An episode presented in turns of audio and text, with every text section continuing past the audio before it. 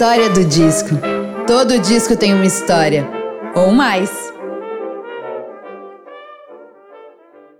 Olá, sejam muito bem-vindas e bem-vindos ao História do Disco. Hoje a gente está num formato muito especial, onde a gente está recebendo pela primeira vez uma plateia incrível para acompanhar a gravação desse episódio comemorativo aos 55 anos de Sgt. Pepper's Lonely Hearts Club Band. Eu sou Bruna Paulin, sou a host, criadora desse projeto e, obviamente, eu sou uma bitomaníaca de carteirinha. De carteirinha há exatos 33 anos. Contei ontem para ter certeza absoluta de quanto tempo faz.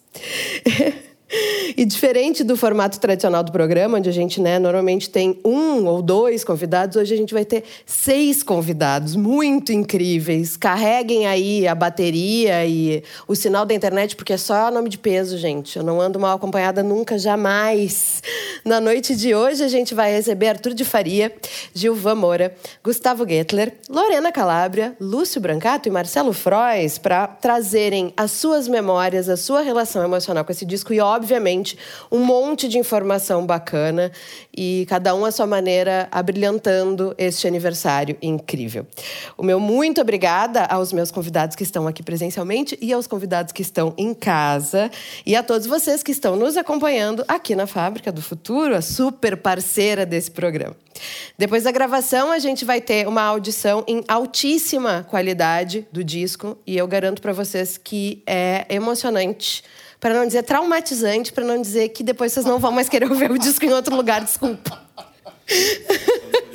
Aqui nos estúdios Áudio Porto. E a gente também vai ter sorteio, com licença, de um Sgt. Peppers e de presentes da Belas Letras. Então, eu uh, aconselho vocês que estão aqui com a gente a seguir até o final da festa, porque vai ter bastante coisa ainda para acontecer. E, finalmente, em 38 anos que eu esperei, vou poder dizer hoje: It was 55 years ago today.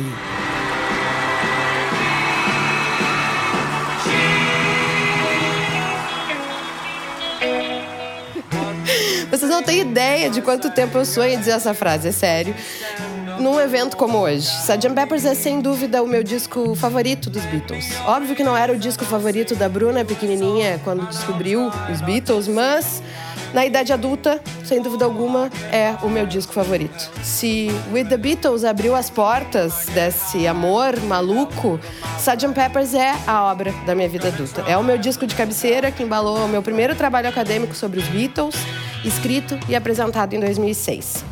Foi trilha sonora daquele ano doido, cheio de novidades na minha vida, ano que o Paul completava 64 anos. Idade que ele talvez nem imaginasse alcançar um dia. E agora a gente está a poucas semanas dele comemorar 80. Sgt. Peppers é uma obra única na história ocidental contemporânea.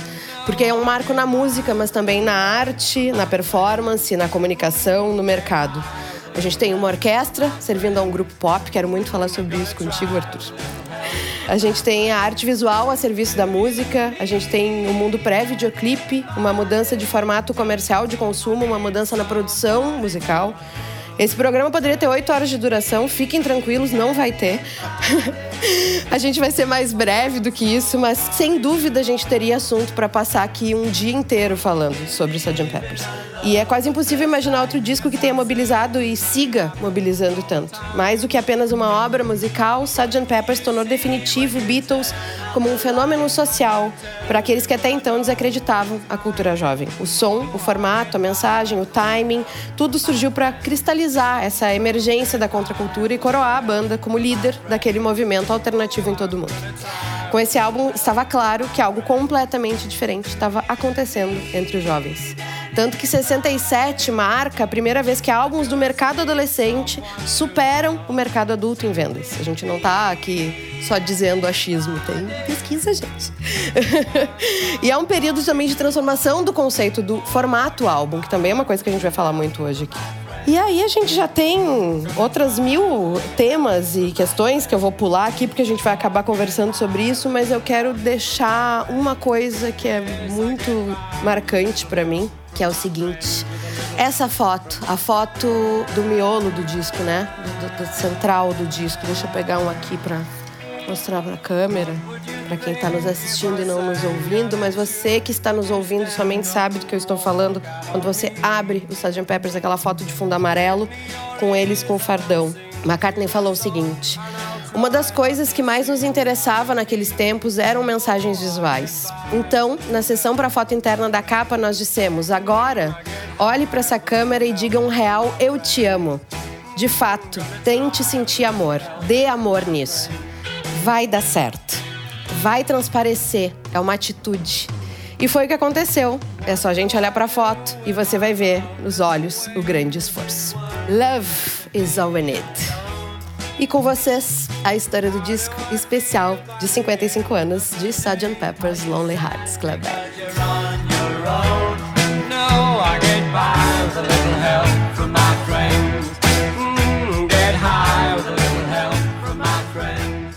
Setembro de 66, os Beatles estão de férias da banda pela primeira vez em anos. John está num set de filmagem. O Ringo foi visitar o John no set, o George estava numa imersão na Índia, o Paul estava viajando pelo interior da França, incógnito, com o cabelo penteado para trás com brilhantina e cavanhaque falso. Ele flanou pelo país vivendo uma vida normal. E da França ele encontrou Mal Evans, foram para um safari de duas semanas no Quênia e no voo de volta a Nairobi, no dia 19 de novembro, criou todo o conceito de Sgt. Peppers.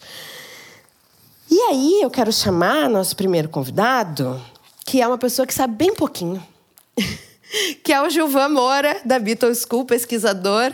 Gilvan, querido, seja muito bem-vindo à história do disco. Olá. tudo bom? Tudo jóia com vocês? Tudo ótimo, muito bom te ter com a gente aqui. É prazer. Prazer todo meu. Gilvan, eu queria que tu falasse um pouquinho sobre esse pré-momento Sgt. Peppers. Eu sei que tu te programou para trazer várias curiosidades maravilhosas que eu adorei, mas antes eu queria que tu falasse um pouquinho, situasse a gente em que momento que se encontrava a banda antes de começar a gravar o disco? Bom, é, a, acho que a principal coisa ali foi o, foi o fim das turnês. Né? Quando eles param a, em agosto de 66, é, houve um momento ali que eles, cada um podia fazer o que quisesse. Né? Então, como você mesmo me disse, o, o Paul chegou a ir para a África, o John foi para Almeria, na Espanha, gravar com Richard Lester How on the War. Né? Aqui no Brasil ficou uma delícia de guerra ou algo assim. Grandes é, tradutores, é um do... sempre assassinando Grandes... títulos. sim, sim, sim. E, e... o George foi para a Índia, né? Então, o que eu acho interessante disso tudo, porque eu gosto de detalhes, porque a história do, do Sgt. Pepper ela, ela, ela, ela é construída desde que o Bruce Johnston, que era um dos membros do, dos Beach Boys, ele traz o álbum Pet Sounds, uh, para a Inglaterra e ele vai a uma festa com Keith Moon, do The Who, baterista do The Who, e o Bruce Johnston. Uh, o, o, Keith Moon era muito fã dos Beach Boys, né? E aí o Bruce Johnston está lá batendo papo e tal, e ele pergunta: Cara, será que você me apresentaria alguns dos Beatles, né? Então o Keith Moon falou assim: ah, para já, eles foram numa festa, num apartamento, e, e, lá estava o John e o Paul. E o Bruce Johnston estava com uma cópia do, do Pet Sounds. E ele coloca o Pet Sounds e é interessante que tem tem essa história famosa que o estava todo mundo ouvindo Pet Sounds e maravilhado com a obra do Brian Wilson, as formas como foi gravado, as vozes, aquela coisa toda. E todo mundo conta que John e Paul foram para um canto perto do, do, do toca-discos e eles ficaram escutando mais uma vez o álbum por mais umas duas vezes. Né? Então isso houve uma influência do Pet Sounds. Muita gente fala em Here, There and Everywhere, no Revolver. Né? Mas aí, após as turnês, como cada Beatle foi fazer, o Ringo brinca que ele foi, ele ficou em casa engordando, enquanto o Paul ia para um safari e o, o John ia para a Espanha e o George ia para a Índia.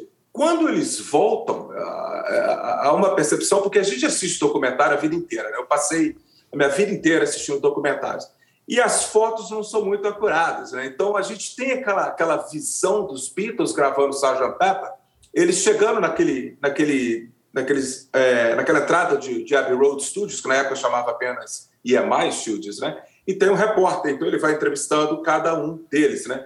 e todos eles já de bigode. Sim. Mas isso já foi e, e em dezembro, essa entrevista, não me engano, é em dezembro de 66. Os Beatles já estavam trabalhando no que nessa nova coisa desde novembro. E em novembro o John não tinha bigode. Então, há uma foto do John chegando para eles gravarem Strawberry Fields, e não dá para começar a falar de Sgt. Pepper sem você também não passear por Strawberry Fields e Penny Lane. Né? Então, eles gravam ali e o John não tinha bigode em novembro. Isso é muito interessante, porque a minha vida inteira eu imaginei o John de bigode, é, cantando Strawberry Fields. Né? E depois de pesquisar muito, eu acabei me deparando com essa foto. Enfim, uh, o John veio com essa ideia de, de Strawberry Fields e o, e o Paul veio com essa ideia de que eles podiam fazer um alter ego, né? Eles não precisavam necessariamente serem os Beatles, os Bob Tops, né? Então eles estavam ele... de saco cheio de serem os Beatles, eles não aguentavam mais ser aquilo ali. É.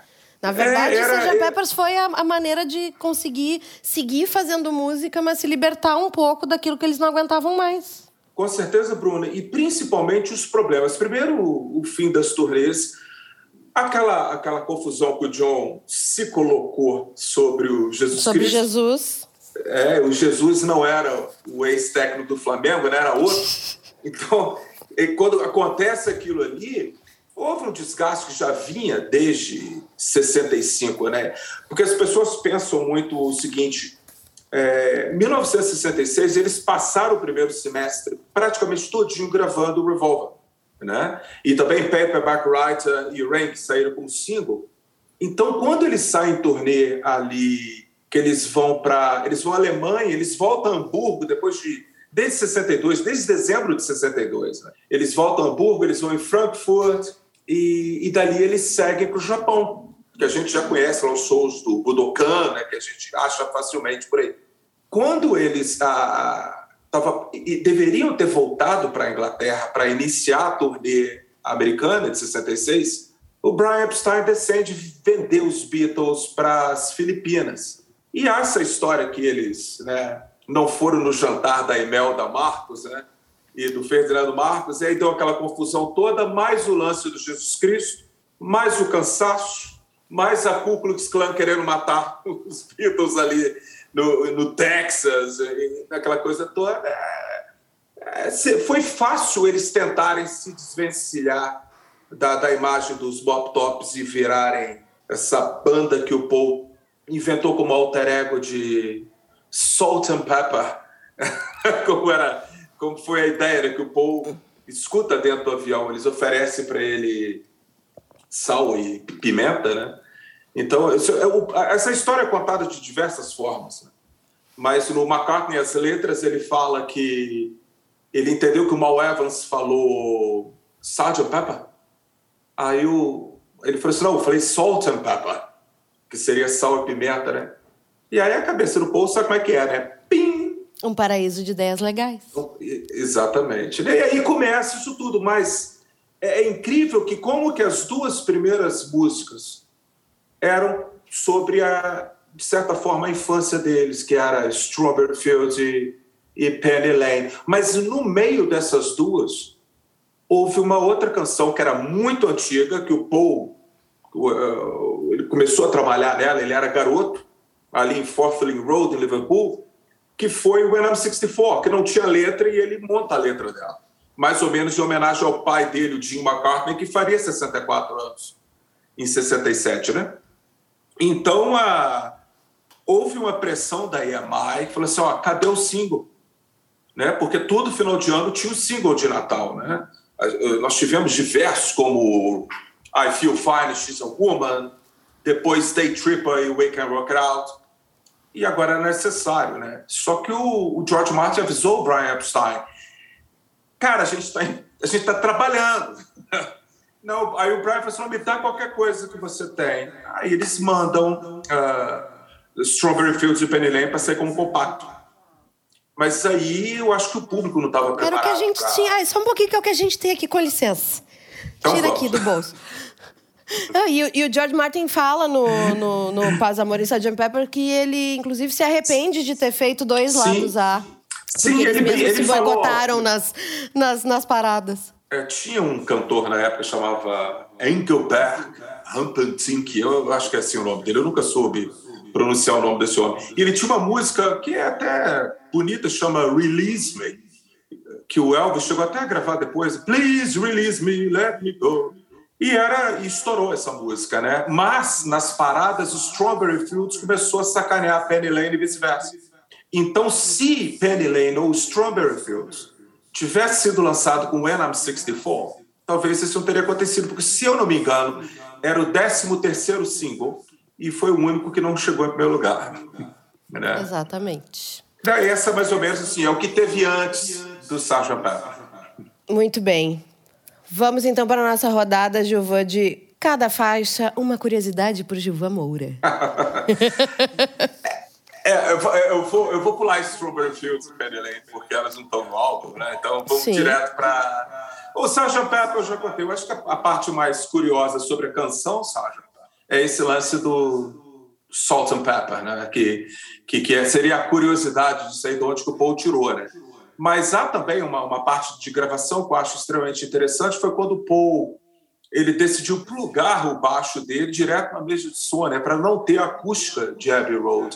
Então tem esses pequenos detalhes que fazem com que você aprecie mais a música ao saber.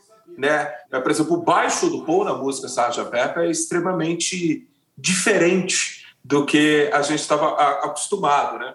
Mas é passando em relação às outras músicas, senão eu vou tomar conta do seu programa inteiro. uh, With a Little Help from My Friends, por exemplo, que Joe Cocker fez uma versão linda e tal. Eu descobri recentemente que o Paul realmente ele falou que o My Friends nessa música eram as drogas. Né? Eu, eu não tinha essa imagem quando eu era criança, né, cara? Então, meu cérebro meio que, pô, eu falei, caramba, cara, então quer dizer que o Friends ali seriam as drogas, né? E, e, e, eu acho isso muito interessante por causa da próxima música, que é Lucy in the Sky, with Diamonds, que o John morreu falando que era um desenho do Julian, que era uma amiguinha do Julian chamada Lucy. E ela fez um desenho no colégio e, e ela não se colocou no chão, né? Ela fez o desenho dela com diamantes e tal. E o John perguntou para o Julian, o que, que, é isso? Ele falou assim, é a, a Lucy no céu com, com, diamantes.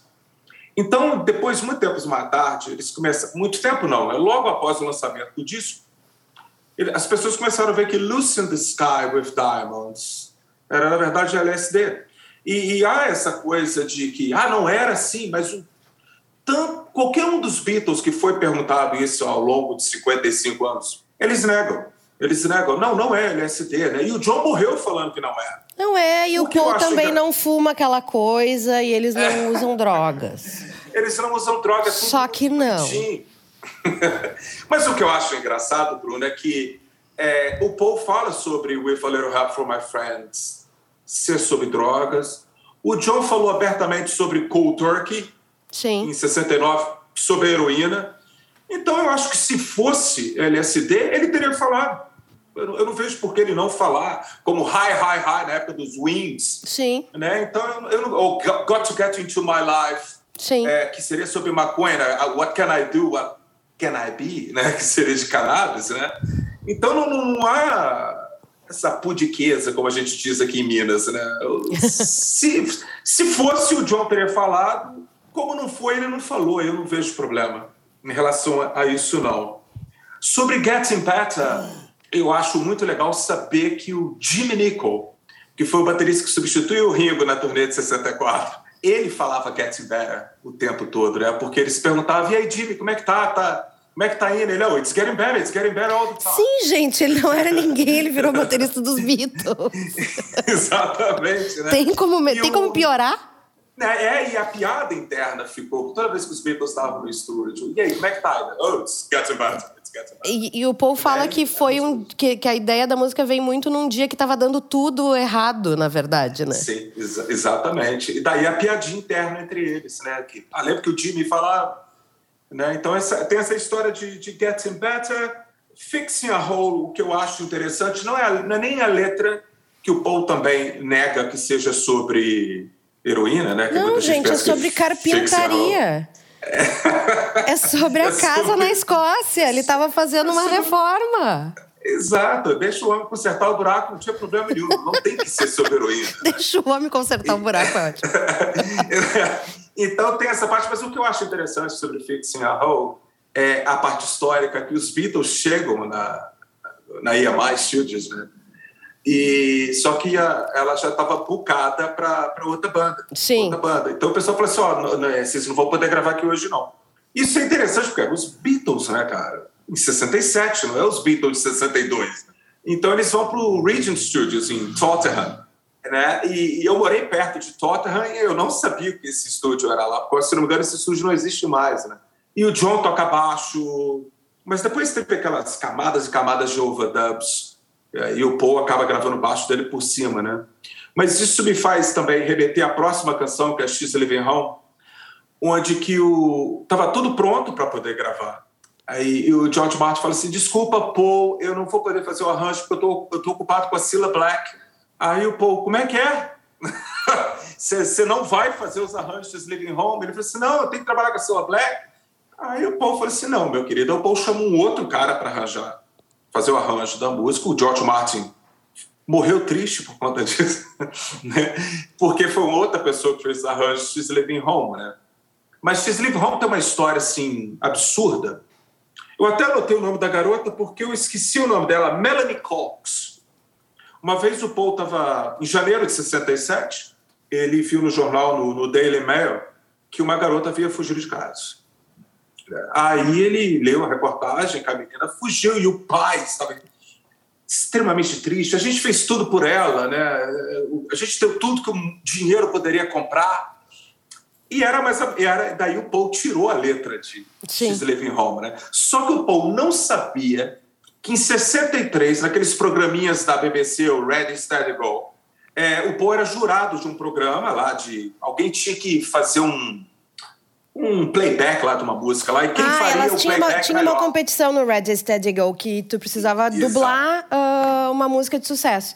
Então eram várias Exatamente. garotas que dançavam e dublavam a artista tal, a é, Cilla Black. É, isso. E, ela, e era ela, a Melanie. A Melanie. Era essa menina. Ela. Então depois, mais tarde, ela falou assim, como que foi uma coisa quase que espiritual, porque ele acabou fazendo uma música sobre uma notícia que era eu, porque eu fugi de casa, né? Eu era a Melanie e eu havia conhecido o Paul em 63, né, cara? Então ela ficou famosa por essa história, né, cara? E o que também remete a Day in the Life, que o John pega vários aspectos de Os Quatro Mil Buracos em Lancashire, né? E tem também essa história do Tara Brown, que era um da família Guinness, né? Que, Herdeiro da, da família Guinness é, é, ele, ele bate com o carro e morre. E ele era muito amigo do, dos Stones, dos Beatles. Né? Ele era um jovem, se não me engano, ele tinha 18, 19 anos. E ele bate com o carro e tal. E de, muito tempo depois, no próprio Paz, Amor e Sgt. Pepper, o George Martin comenta que esses especialistas em Beatles, ou seja, eu, né, cara, é, é, sempre conta essa história errada né? Porque não foi que o John tirou a música da, da, da letra da, do, do, jornal, né? Como blew his mind in a car, né? Porque o Tara não explodiu a cabeça dele, mas eu sei que blew, blew your mind tem outras traduções, né? Mas não literal, assim, de arrebentar a cabeça dentro de um carro, né? Então, essa, esse é um mito que, que permeia a história dos Beatles, né? Mas aí tem, tem essas coisas de, de, de deste momento, eu, eu não sei se havia algum problema dos Beatles, mas eles estavam tirando, talvez a pressa, a EMI, impressão em cima deles, eles estavam tirando a letra das músicas de tudo quanto é lugar, como foi Mr. Kite, né? Que o John é, pega. Mas eu acho que tem também a coisa da própria. Uh, de deixar se contaminar pelo ambiente, por tudo que tem na volta, e aí deixa a inspiração vir de qualquer jeito, né? Mas sim, tem uma pressão de estamos gravando um disco e precisamos de música suficiente para isso, né? Sim, mas isso é muito interessante saber, porque o Paul sempre falou que ele é um catalisador, né?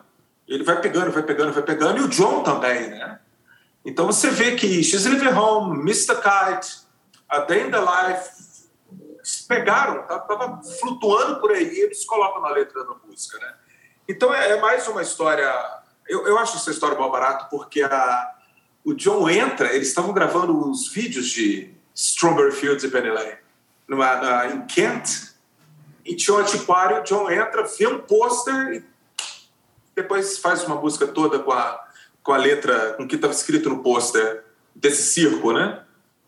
Então, ou seja, para finalizar essa parte, né, que eu não vou esticar muito aqui não, mas a, a, a música que eu não gostava quando eu era garoto, porque eu descobri os Beatles, eu tinha 15, 16 anos, nos anos 80. Né? E os meus amigos eram metaleiros, todo mundo tinha cabelo comprido, menos eu, mas eu não era careca naquela, naquela época. Ué, mas não? os meus amigos eram. Não, não, não, não, não. É um mito que cresceu aqui no Brasil, que eu sempre.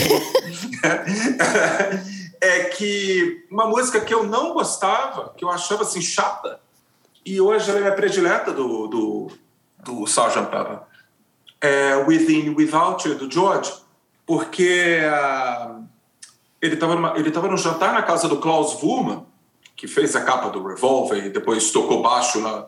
Tocou baixo em na All boa Things Must Pass. discos. É, Imagine. E é, o ami é um Imagine. dos amigos Pô, da turma de Hamburgo, né?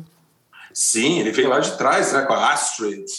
Ele foi o primeiro corno da história, né, porque ele namorava a Astrid e o Stuart rouba a Astrid dele, e ele levou numa boa, ele levou numa boa. Né, George Harrison aprenderia muito sobre isso mais tarde, é, com, a, com a amizade com Eric Clapton. Você vê que a influência veio em camadas. Sim, né, na história sempre. Beatles.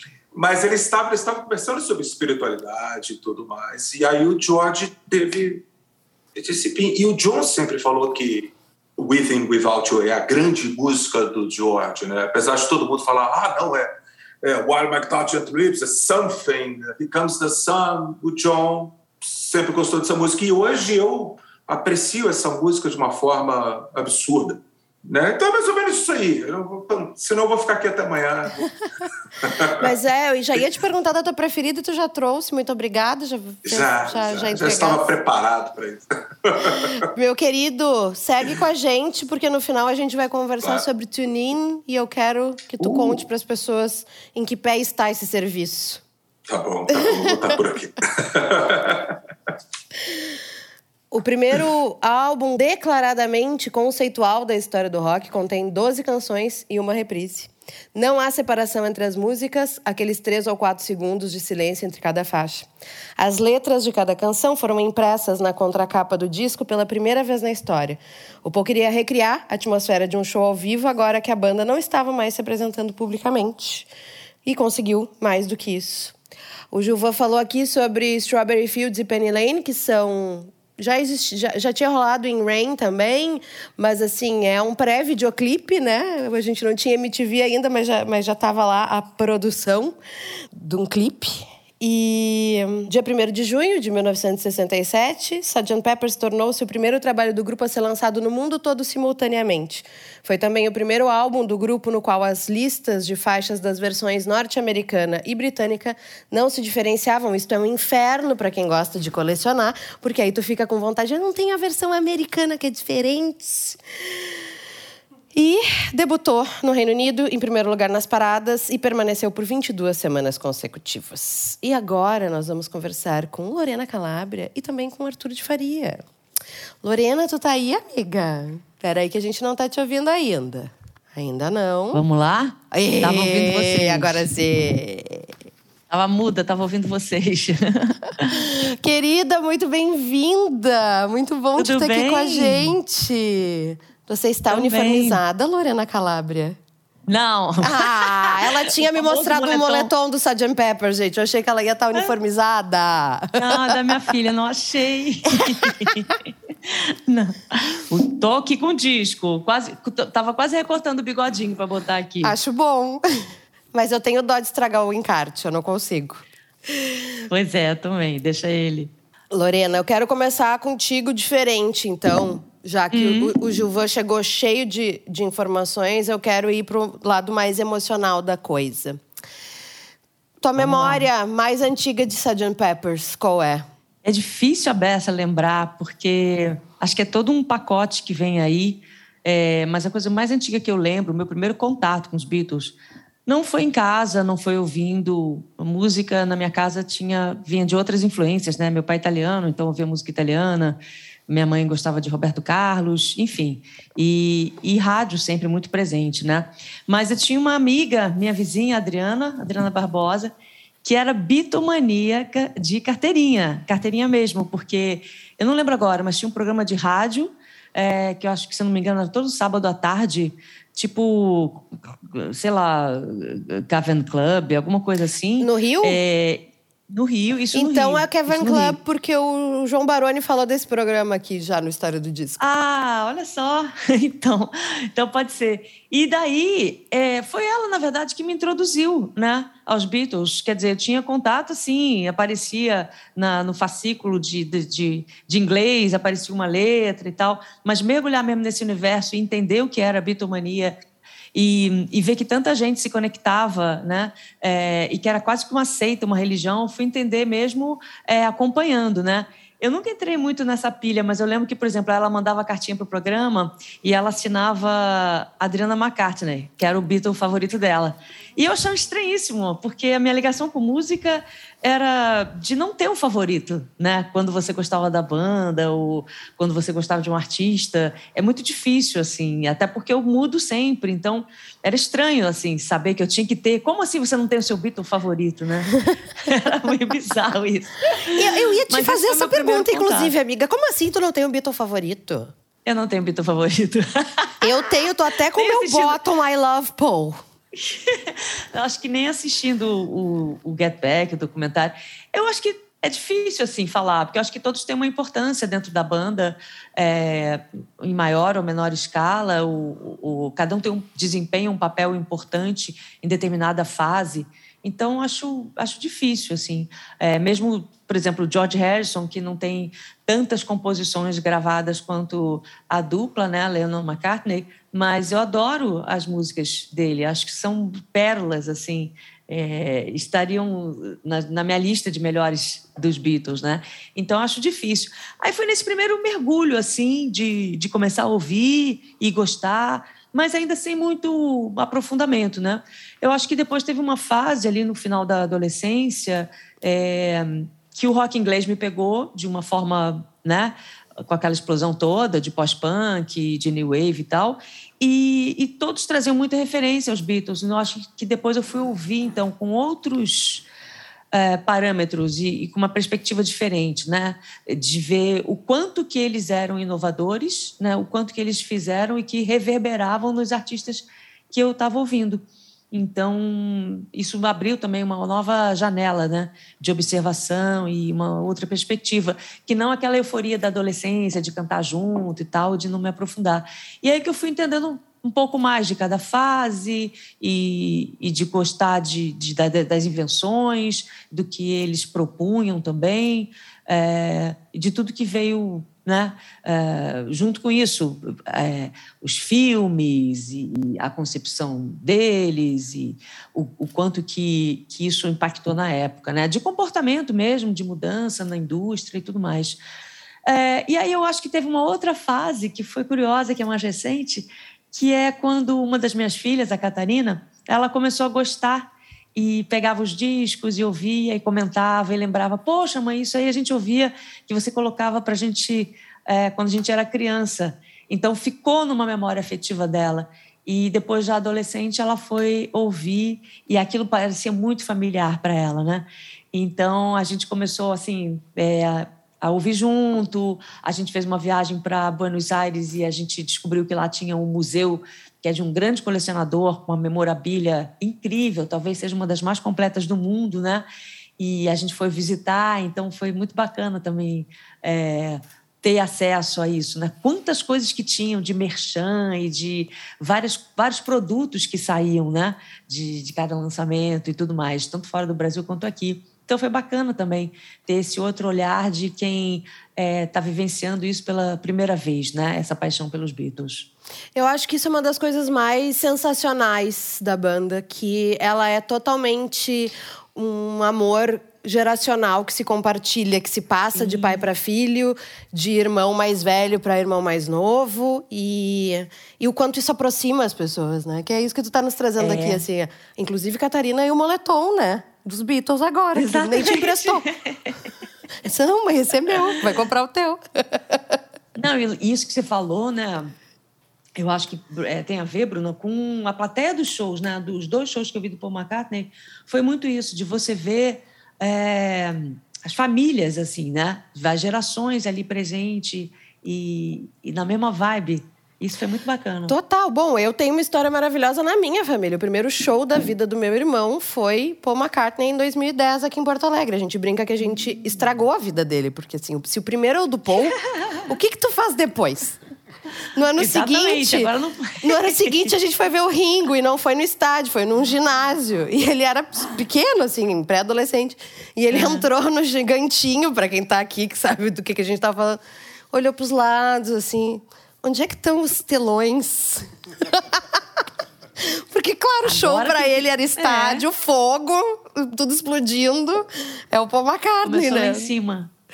Só que já começou lá em cima. O que, que tu faz depois com a pessoa, né? Lorena, Exatamente. eu queria E te ouvir um pouco. Ah, não, fala aí, meu bem, desculpa. Te, te... Não, e aí eu ia falar disso, assim, do impacto do Sgt. Peppers, que aí eu acho que, Sim. é, principalmente depois que eu assisti o Get Back e comecei a fazer o documentário, né? Sim. Algumas conexões, assim, de o quanto essa inventividade era, claro, fruto de uma genialidade, né? Principalmente dessa dianteira que o Paul tomava e que o Sgt. Peppers tem muito disso, né? É, do quanto desse, ah, talvez, esse distanciamento do, do John Lennon também tenha propiciado ele a ter pegou com as mãos o projeto, né? Assim, deu ideia de tudo, da capa até a ideia desse conceito da, da banda fictícia e tal, mas principalmente do quanto esse disco é, perdura e figura em todas as listas e é, ainda ainda hoje é possível você ouvir e redescobrir coisas inovadoras e sensacionais, seminais que ainda vão impactar muita gente, né? Aí, falando do. Eu, ah, eu gostaria de te ouvir muito falando desse viés da comunicação mesmo, do jornalismo, né? Por que, que um disco específico se torna um ícone e outro não, né? Tem, tem um porquê também. Eu acho que no caso do Sgt. Peppers tem uma importância de ter trazido novos paradigmas para o mercado da comunicação. Não é só um, uma- um disco, uma obra musical, né? Não sei se tu concorda com isso. Queria te ouvir um pouquinho sobre isso. É, eu concordo. Eu acho que acho que desde acho que tem uma coisa que, que eu fiquei pensando assim, principalmente nisso, né? O que, que a gente vai falar de um disco que já foi tão minuciosamente destrinchado e, né, desde as lendas e até o que de fato a gente conhece, livros dedicados e, e tanto estudo, né? Mas uma coisa que me chamou atenção, principalmente agora nessa volta dos shows, né? Ainda com um certo cuidado e tal, depois de dois anos e mais um pouco aí da gente ficar distante dessa experiência que é tão prazerosa para qualquer um que, que ama música e que, que respira isso como uma, uma quase que uma, um alimento mesmo para a alma, né?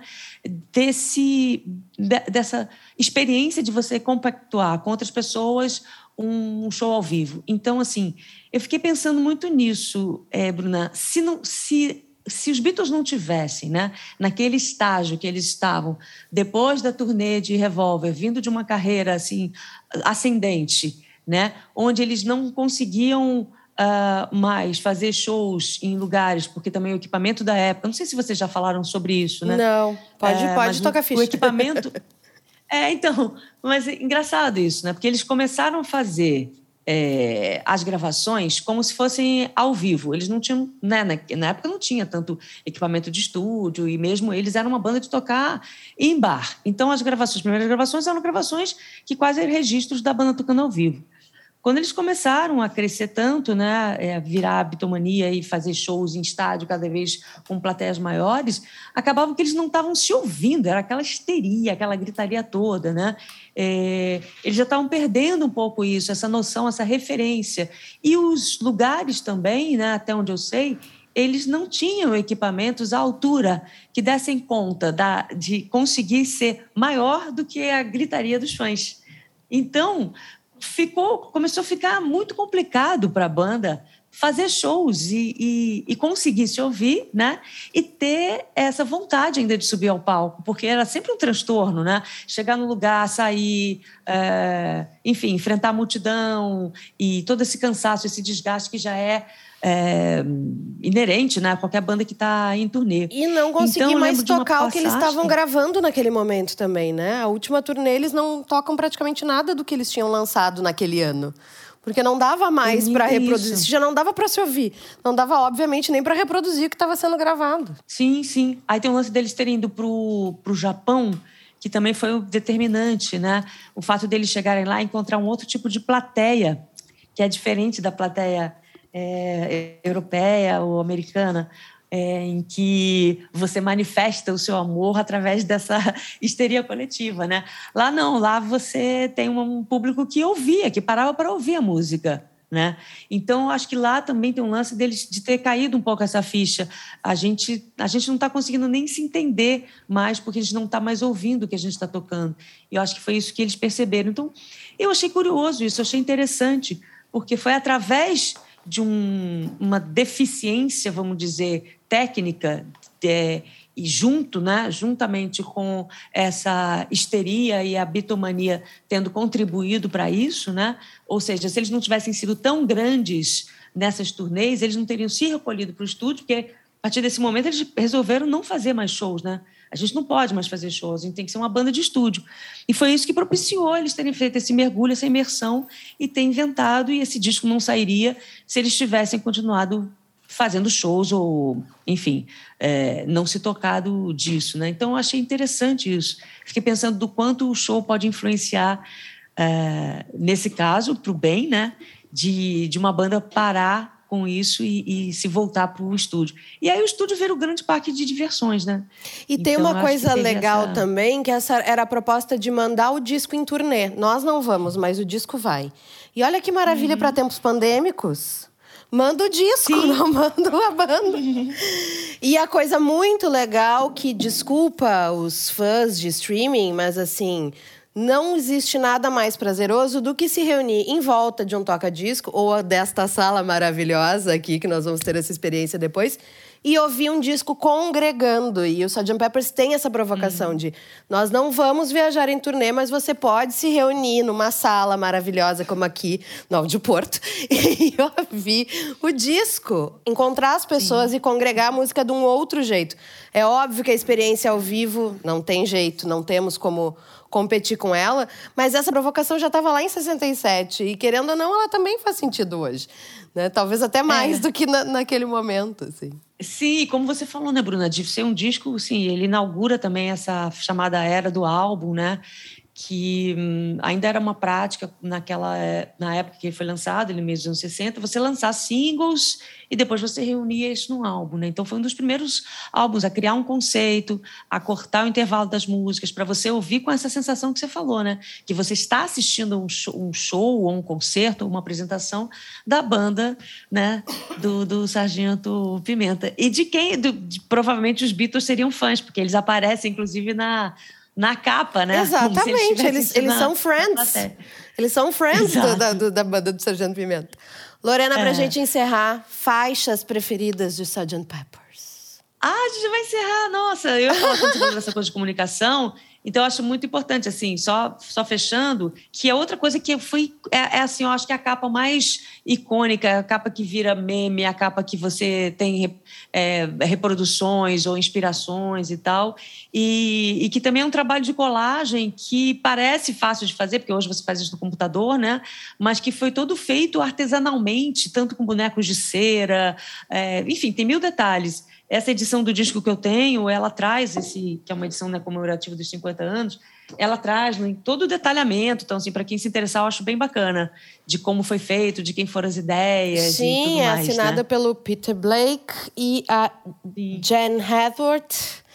E é legal porque A foi a partir de um dele. desenho do Paul, teve a direção de arte do Robert Fraser, a fotografia do Michael Cooper. E assim, gente, uma capa de disco, o orçamento de uma capa de disco em 67 Ah, era é. assim, sei lá, é muito 50 libras. 100 libras. E custou 3 mil libras. Apenas. Só. Fácil, O né? que, o que em Exatamente. 67 era uma pequena fortuna. Sim, dizem que dá para comprar uma casa. Provavelmente. Mas você ia perguntar o que é faixa favorita? Faixas favoritas ou faixa favorita?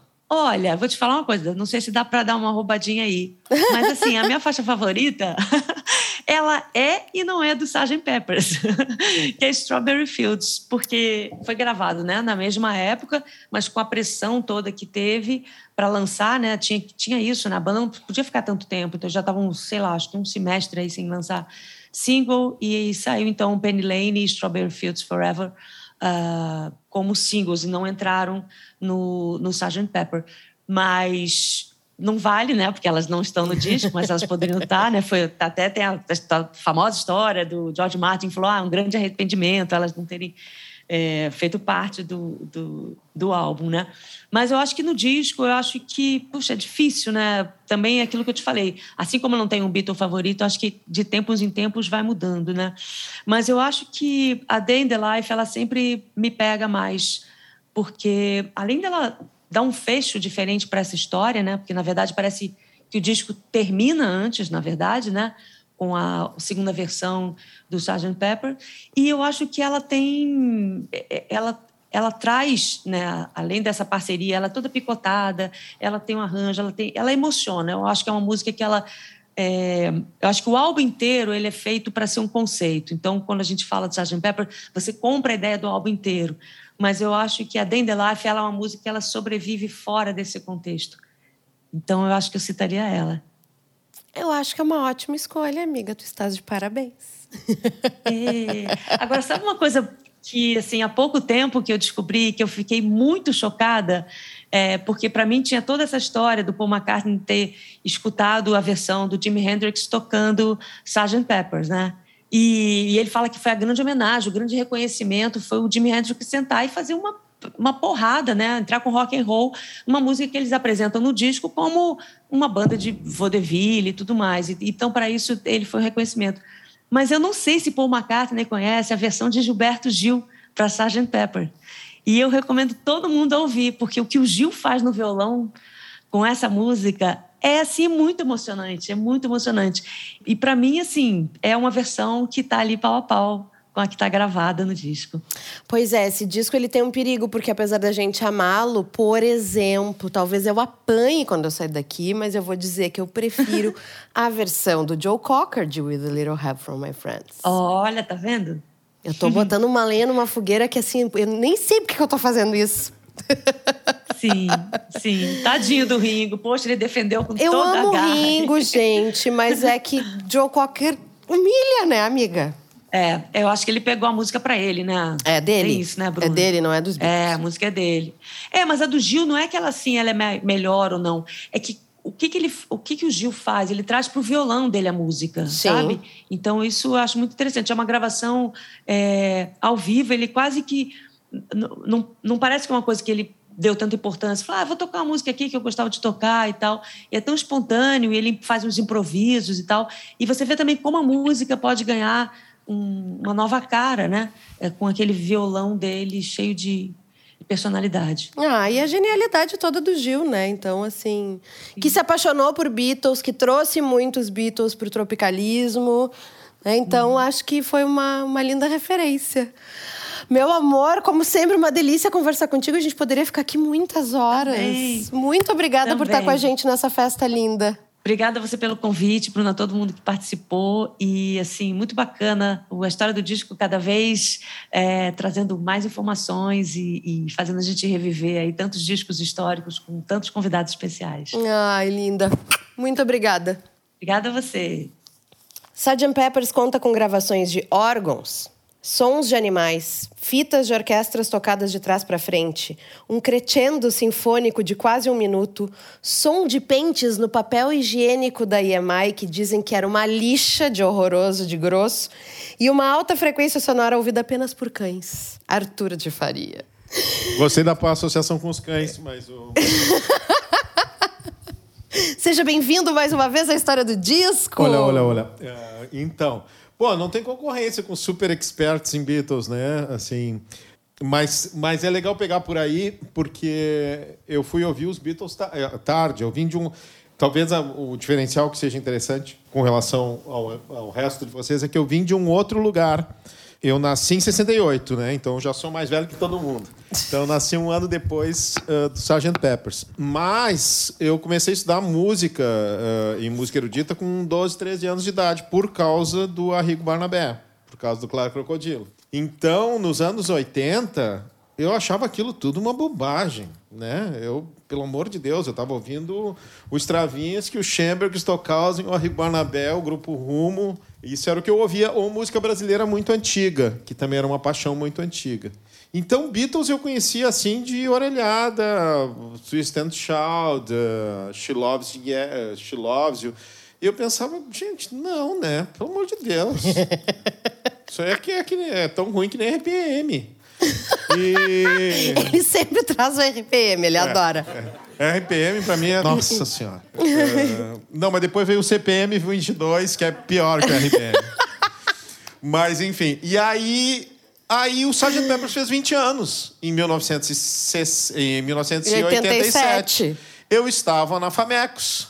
E eu era um leitor uh, fiel da revista Bis, para discordar na maior parte do tempo, mas para concordar em alguns pontos.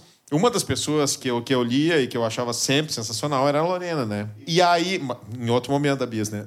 E aí teve essa, essa edição dos 20, e eu acho que eles começaram a fazer um negócio da discoteca básica da Bis, e o primeiro disco foi os Sgt. Peppers. E eu pensei, cara, it's now or never, né? Uh, e aí fui ouvir o Sgt. Peppers pela primeira vez com 18 anos de idade. E foi uma surra de bunda, né? Porque daí eu me caiu aquela eu pensei, cara, mas então é isso. Então é por isso, não é por causa do. do não é por causa do Twist and Shout, né?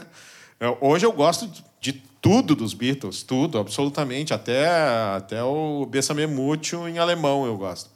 Mas, uh, e aí, quando eu fui ouvir o disco pela primeira vez, eu fui ouvir o disco vindo de um outro mundo. Então, assim, primeiro olhei a capa e vi o Stockhausen ali. Pensei, opa, e aí, e o Edgar Allan Poe, enfim, e o Aleister Crowley, e todas aquelas coisas que quando a gente é adolescente a gente fica muito fissurado. É, e na é adolescência é a pessoa já era fã de Led Zeppelin. É, malditinho. Eu não, não? Eu, eu vi Led Zeppelin pela primeira vez com 40 anos de idade. Ai, gente, é, tá pior não, que eu. Não sou nada desse mundo, nada, nada. E aí uh, comecei a ouvir o disco, e aí era uma surpresa depois da outra, assim, no sentido de, gente, mas só um pouquinho, é, é, né? Assim, porque daí tem a coisa dos compassos quebrados do, do Good Morning, né? Que é uma coisa completa que, que era completamente inusual para o que eu conhecia de rock, né? Eu ainda não tinha ouvido o Bowie direito, ainda, enfim. E aí tem aquela coisa das fitas tocadas ao contrário, que era um negócio que eu conhecia pelo lado da música erudita de vanguarda, o Pierre Schaeffer, o cara que tinha inventado essas coisas lá nos anos 50, e os caras estavam botando isso num... Todo aquele espanto que as pessoas tiveram em 67 com os Beatles... tu teve em 87. Eu tive em 87, o idiota aqui atrasadão. e também atrasadão com relação a essas vanguardas, que já eram super conhecidas em 67 na Swing em London, mas eu em Gravataí não pegava. Em Gravataí isso. não pegava. Não, não chegava em Gravataí em 87.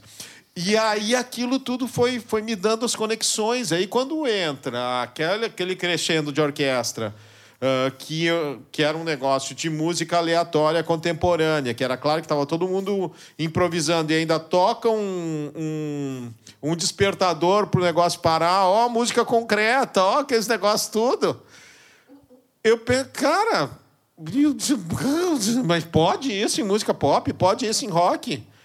Pô, rock para mim era um... aquelas coisas que eu não gostava, né? Aquelas coisas que eu não gostava. Eu minto, eu gostava do Black Sabbath porque eu achava muito original e gostava do Pink Floyd daquela fase Uma Guma, Atom Heart Mother. E o do Jethro Tull, que eu era meio hippie, claro. Lógico. Songs of the Wood, uh, Thick as a Brick, Aqualung. Mas era porque tinha essa conexão com música barroca, com música... Eu era uma mala, enfim. e aí aquilo foi uma abertura de, de visão para mim muito louca, porque eu fui começar a ouvir... Foi certamente a primeira coisa de rock que eu ouvi e gostei. Né? Uh... Porque não é rock, né, Arthur? É por isso. É. E aí, quando chega o When I'm 64, que eu penso, bom, agora tô em casa.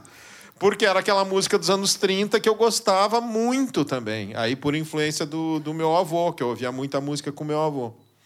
Jogava futebol de botão com meu avô? Não, não jogava. A Legião eu gostava também, porque eu achava aquele negócio tão disforme que eu achava legal.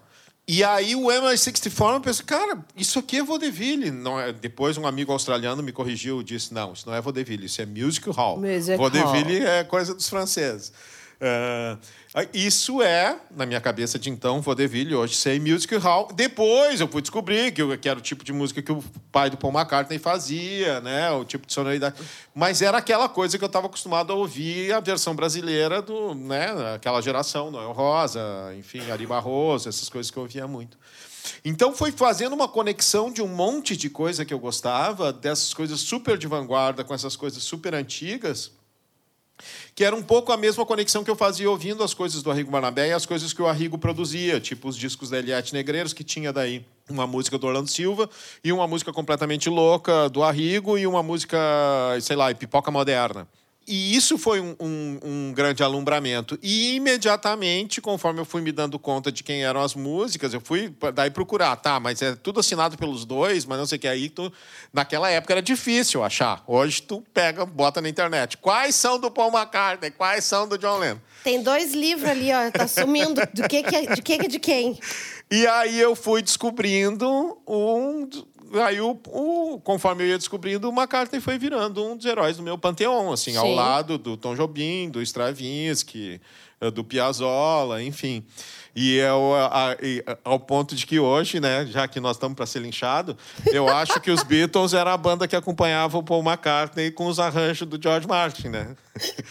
Porque a minha devoção também imediata quando eu ouvi o, o Sgt. Peppers a primeira vez foi pelo George Martin, porque eu pirei naqueles arranjos. Pirei naqueles arranjos, principalmente porque eles conciliavam uma coisa de uma inteligência, não era só escrever bem, era muito inteligente. E daí, claro, daí eu fui ouvir imediatamente as coisas imediatamente anteriores, as coisas imediatamente posteriores dos Beatles, até o fim, enfim. Tanto que até eu, só fui gostar do, do, do Larry B quando saiu o Larry B Naked, sem aquela papagaiada todas lá, daqueles coros, aquelas coisas. Aqueles coros. É, porque aquilo não é, né? O é, George Martin. não era nada daquilo que eles queriam fazer. É, né? o George Martin devia ter uma vergonha alheia de quando eu via o, o, o Larry B. Bah, é, é do Phil Spector. É, que é o anti-George Martin, né? Sim. Porque o George Martin é assim, é tudo é o essencial para o conceito parar de pé. É uma aula de arranjo, uma aula de concepção de produção, é uma coisa assustadora. É só pegar os discos dos Beatles e os discos dos Stones da mesma época, né? E, tu já toma assim uma surra de bunda de som já, de conceito de gravação, de conceito de arranjo, né? Os Stones é aquela esculhambação, os Beatles têm aquele negócio, é tudo muito organizado, muito pensado, assim, essa combinação uh, Paul McCartney, George Martin era era porque tem a coisa do gênio, mas tem aquela coisa também do, do da expertise, né? Isso, quando a gente vê o documentário, esse, o Get Back, reforça todos os preconceitos que a gente já tinha né, com relação ao Paul McCartney. Pode ser que lá em 64, 62, 65, todos eles estivessem mais ou menos no mesmo nível, mas em 67 o Paul McCartney já estava sabendo tudo, cara. É, que ele, Ele foi já se meter sabia em outras tudo. coisas que a galera não estava se metendo, em primeiro lugar. Ele tinha um repertório o- de informação É, que E o é- George fala Nossa muito isso Senhora. no livro, de que o Paul chegava com as ideias muito claras. Ele sempre sabia o que ele queria. Exatamente. Talvez ele não soubesse fazer, mas ele sabia o que ele queria. Uhum. Enquanto o John chegava com sensações, impressões. É meio que por aí. Eu acho que eu quero isso aqui e que ele muitas vezes não alcançava esse desejo, que era frustrante para ele, porque não acontecia, né? É, eu acho que é muito a coisa do cara que se acha gênio e o cara que se acha um baita profissional. Né? Eu acho, na minha cabeça, sempre foi assim. ah, sempre não, mas desde que eu comecei a entender os Beatles como personalidade, sempre me parecia essa coisa. O, o Lennon se achava um gênio e o, e o McCartney se considerava um baita profissional. É assim, eu, Gente, eu nós tenho vamos que precisar de uma saber. escolta pro Arthur sair daqui sem apanhar. Eu tenho que saber fazer muito bem isso aqui. Isso aqui é meu trampo, cara. Eu tenho que realizar muito bem. Não é assim, instinto. Ai, me pintou uma ideia, vai lá. Não, o McCartney sabe tudo que ele está fazendo. Tudo que ele está fazendo. Depois, quando tu pega os discos dos Wings, ou os discos solo dele, ou aqueles projetos malucos dele, tipo Fireman, ah, o, o cara é um cara que tem poucos, na minha, uh, pro meu gosto, eh, tem poucos paralelos, né? Assim, eh, nesse mundo mais do pop, eu só vejo o Bowie eh, como um, como um paralelo de, de excelência de realização aliada à genialidade que o McCartney tem, assim. E a clareza, eu acho E que a, clareza. clareza é uma das coisas mais importantes. Eu sei onde eu quero chegar e o que eu quero com isso. Exatamente. Porque tem muito, no rock tem muito a coisa do gênio relaxado, né? O cara que realmente tem um, tem um talento fora do normal. Sim, na hora e pinta. aí se atira nisso no hora pinta e, e, e às vezes às vezes dá certo, às vezes não dá, né? E isso me pareceu sempre essa coisa do. Eu acho que tem, tem, tem a ver a coisa também de serem eh, da classe trabalhadeira, né? Serem, serem caras da classe trabalhadora. ah, e isso todos eles, né? Mas essa coisa também, eu acho que o do Paul McCartney vê a coisa do pai dele, músico amador, de saber realizar bem as coisas e tal. Tem uma historinha que eu. que- só para para encerrar, que o McCartney conta, todo mundo deve ter visto, todo mundo aqui é bitomaníaco, deve ter visto o McCartney passeando de carro por Liverpool, Ai, naquele aquilo programa, é né? maravilhoso. Voa lágrima toda vez que eu assisto. É. Voa lágrima. E aí tem uma hora em que eles entram na casa que bate na porta na casa de onde ele morava, não me lembro agora. Não, ele morava. E aí a mulher abre a porta e dá de cara com o Paul McCartney, inclusive. caseira. Né? É. E diz: Não, podia entrar aí só para dar uma olhadinha aqui, a gente tá fazendo documentário, passeando com os amigos, tá, enfim. E aí ele diz: Aqui nessa sala a gente compôs Loves You, eu e o Lennon, eu e o John. E o meu pai estava na outra sala fumando um cachimbo e ouvindo, né? Daí a gente terminou a música e foi correndo mostrar pro pai. E aí mostrando pro pai e, e perguntamos: E aí, o que que tu acha? E ele disse: Não, eu gosto, eu acho legal, mas precisa essa coisa tão americanizada, por que, que vocês não cantam She Loves You? Yes, yes, yes. então, né, tinha, muito bom. tinha essa coisa do, de ter uma, uma referência do acabamento mesmo, eu acho, né? Quando... Então é isso, porque é- é- essas são os momentos em que, em que dá a Liga Genial, né? Ou Frank Zappa, que eu nem acho que seja uma- um artista de rock, mas essa coisa quando o cara tem o instinto, mas o cara se dedica a conseguir os meios para realizar o que ele tem na cabeça. Ou seja, em outras palavras, o cara estuda, né? E o Paul McCartney é um cara que, que é evidentemente sempre quis ser melhor. Assim, até hoje, né? Sim. É uma coisa que não, um cara que não para nunca, que não, que não se estabelece nunca, que não se encosta nunca no, no- na fantasia dele próprio. Então. O que que tu acha que ainda reverbera hoje no que se produz de música pelo Sgt. Peppers? Ah, tudo, né? Eu acho que assim. ah, eu sempre brinco que os Beatles inventaram tudo né, antes, né? Se tu pega o hard rock, se tu pega o grunge, tá lá no Helter Skelter. Que é de quem mesmo? É do Paulinho? Pois é. É, né? Enfim. e, e aí, muita gente acha que. Bom, não tem como achar que é do Lennon por causa que é aquela voz inconfundível do Paul McCartney, mas pela lógica, o Lennon sempre era o cara mais roqueiro e tal. Então, o Helter Skelter deveria ter sido feito pelo John Lennon, mas foi feito pelo Paul McCartney, que é o cara que fez tudo antes. Ah, eu acho que é bom, é incontornável, né? Tu não tem como. eu Acho que eles estabeleceram até hoje o parâmetro do que, que é, é a régua pela qual se mede, né? Então, é a régua pela qual se mede ou a qual deve ser contestada, né? Então é isso, é como para usar um exemplo de teatro do, do, do Felipe Hirsch, diretor que tu conhece bem e que eu conheço bem também, ele sempre ele, ele trabalhou um tempo com o Paulo Otran e ele diz isso assim, como se dá um como é que se dá um texto de teatro? Que nem o Paulo Otran dá. Exatamente. Aquilo ali é como se faz ou totalmente diverso disso para negar o Paulo Otran. Então, os Beatles é isso, eles, eles, eles, é, eles são o cânone. Ou tu tenta fazer o mais perto possível daquilo ali, ou tu chuta para outro lado, né? E tu tenta renegar toda aquela coisa do bom, da coisa bem acabada, da coisa bem realizada, da, da, da elegância, né? Eh, não tem desmedida né, nos Beatles. Isso é o que eu acho impressionante. É porque não tem por mais que tu pega uma canção como Something, tu pega uma canção como Helter Skelter, ah, tu pega opostos extremos de, emo de emoção provocada, mas ela nunca cai na desmedida da tragédia, né? Do desespero e tal. Sempre tem uma elegância britânica, assim, uma fleugma, mas que ela não é ao mesmo tempo, ela não é afetada.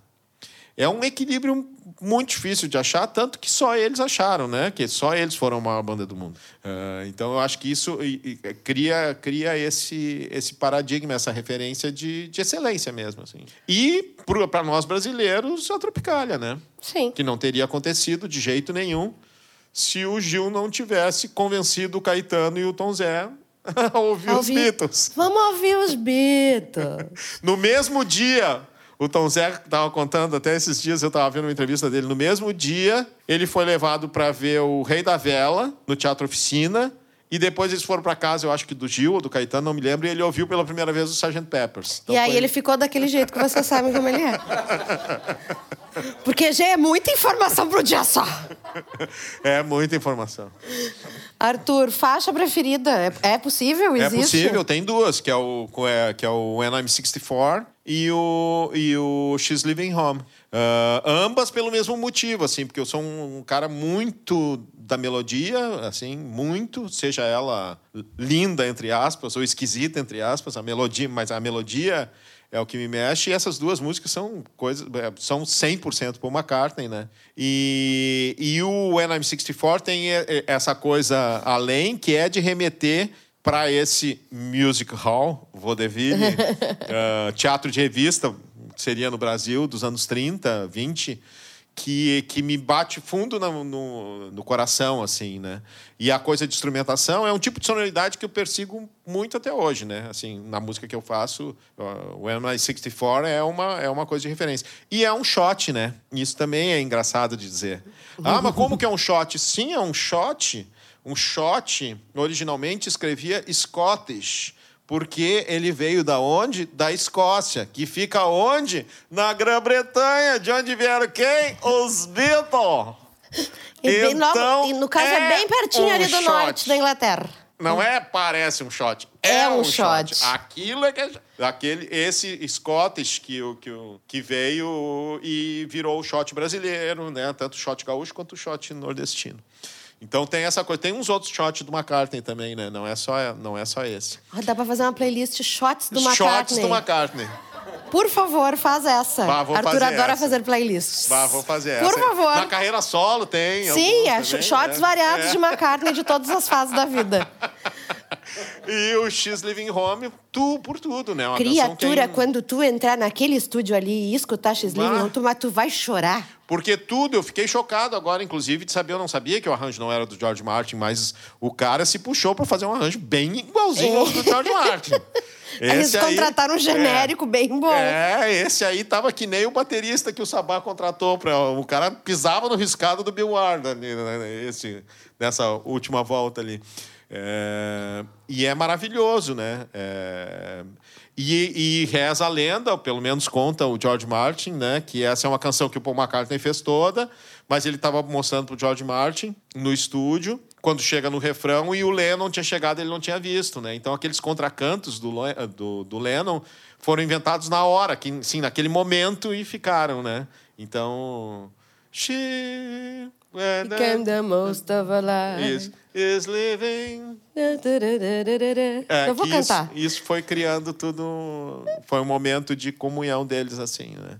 Que rolava muito, inclusive. Né? Rolava né? muito. Um não, ali. É, outra coisa legal, a gente não está falando disso, né? Mas eu acho a coisa, para mim, mais legal desse documentário Get Back foi que estragou. Ah, estragou, não Uh, destruiu aquela má impressão que a gente tinha daquele documentário antes. Né? Ah, do It Be. De que eles não se aguentavam mais. Não, cara, eles são ali completamente. São duas pessoas o, o, Paul e o, e o, e o Lennon, né?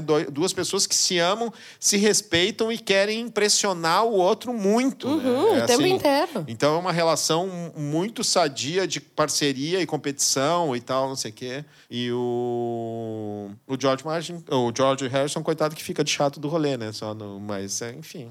E aí tem aquele meme maravilhoso que fizeram. Não, que é, que é uma coisa assim, que vocês não querem saber ter palha, só querem saber ter ensaiar. Choca esse instrumento no chão e aí cai a guitarra. É uma maravilha aquilo. Ai, ai, ai. Muito obrigada, Arthur Muito obrigado. Faria.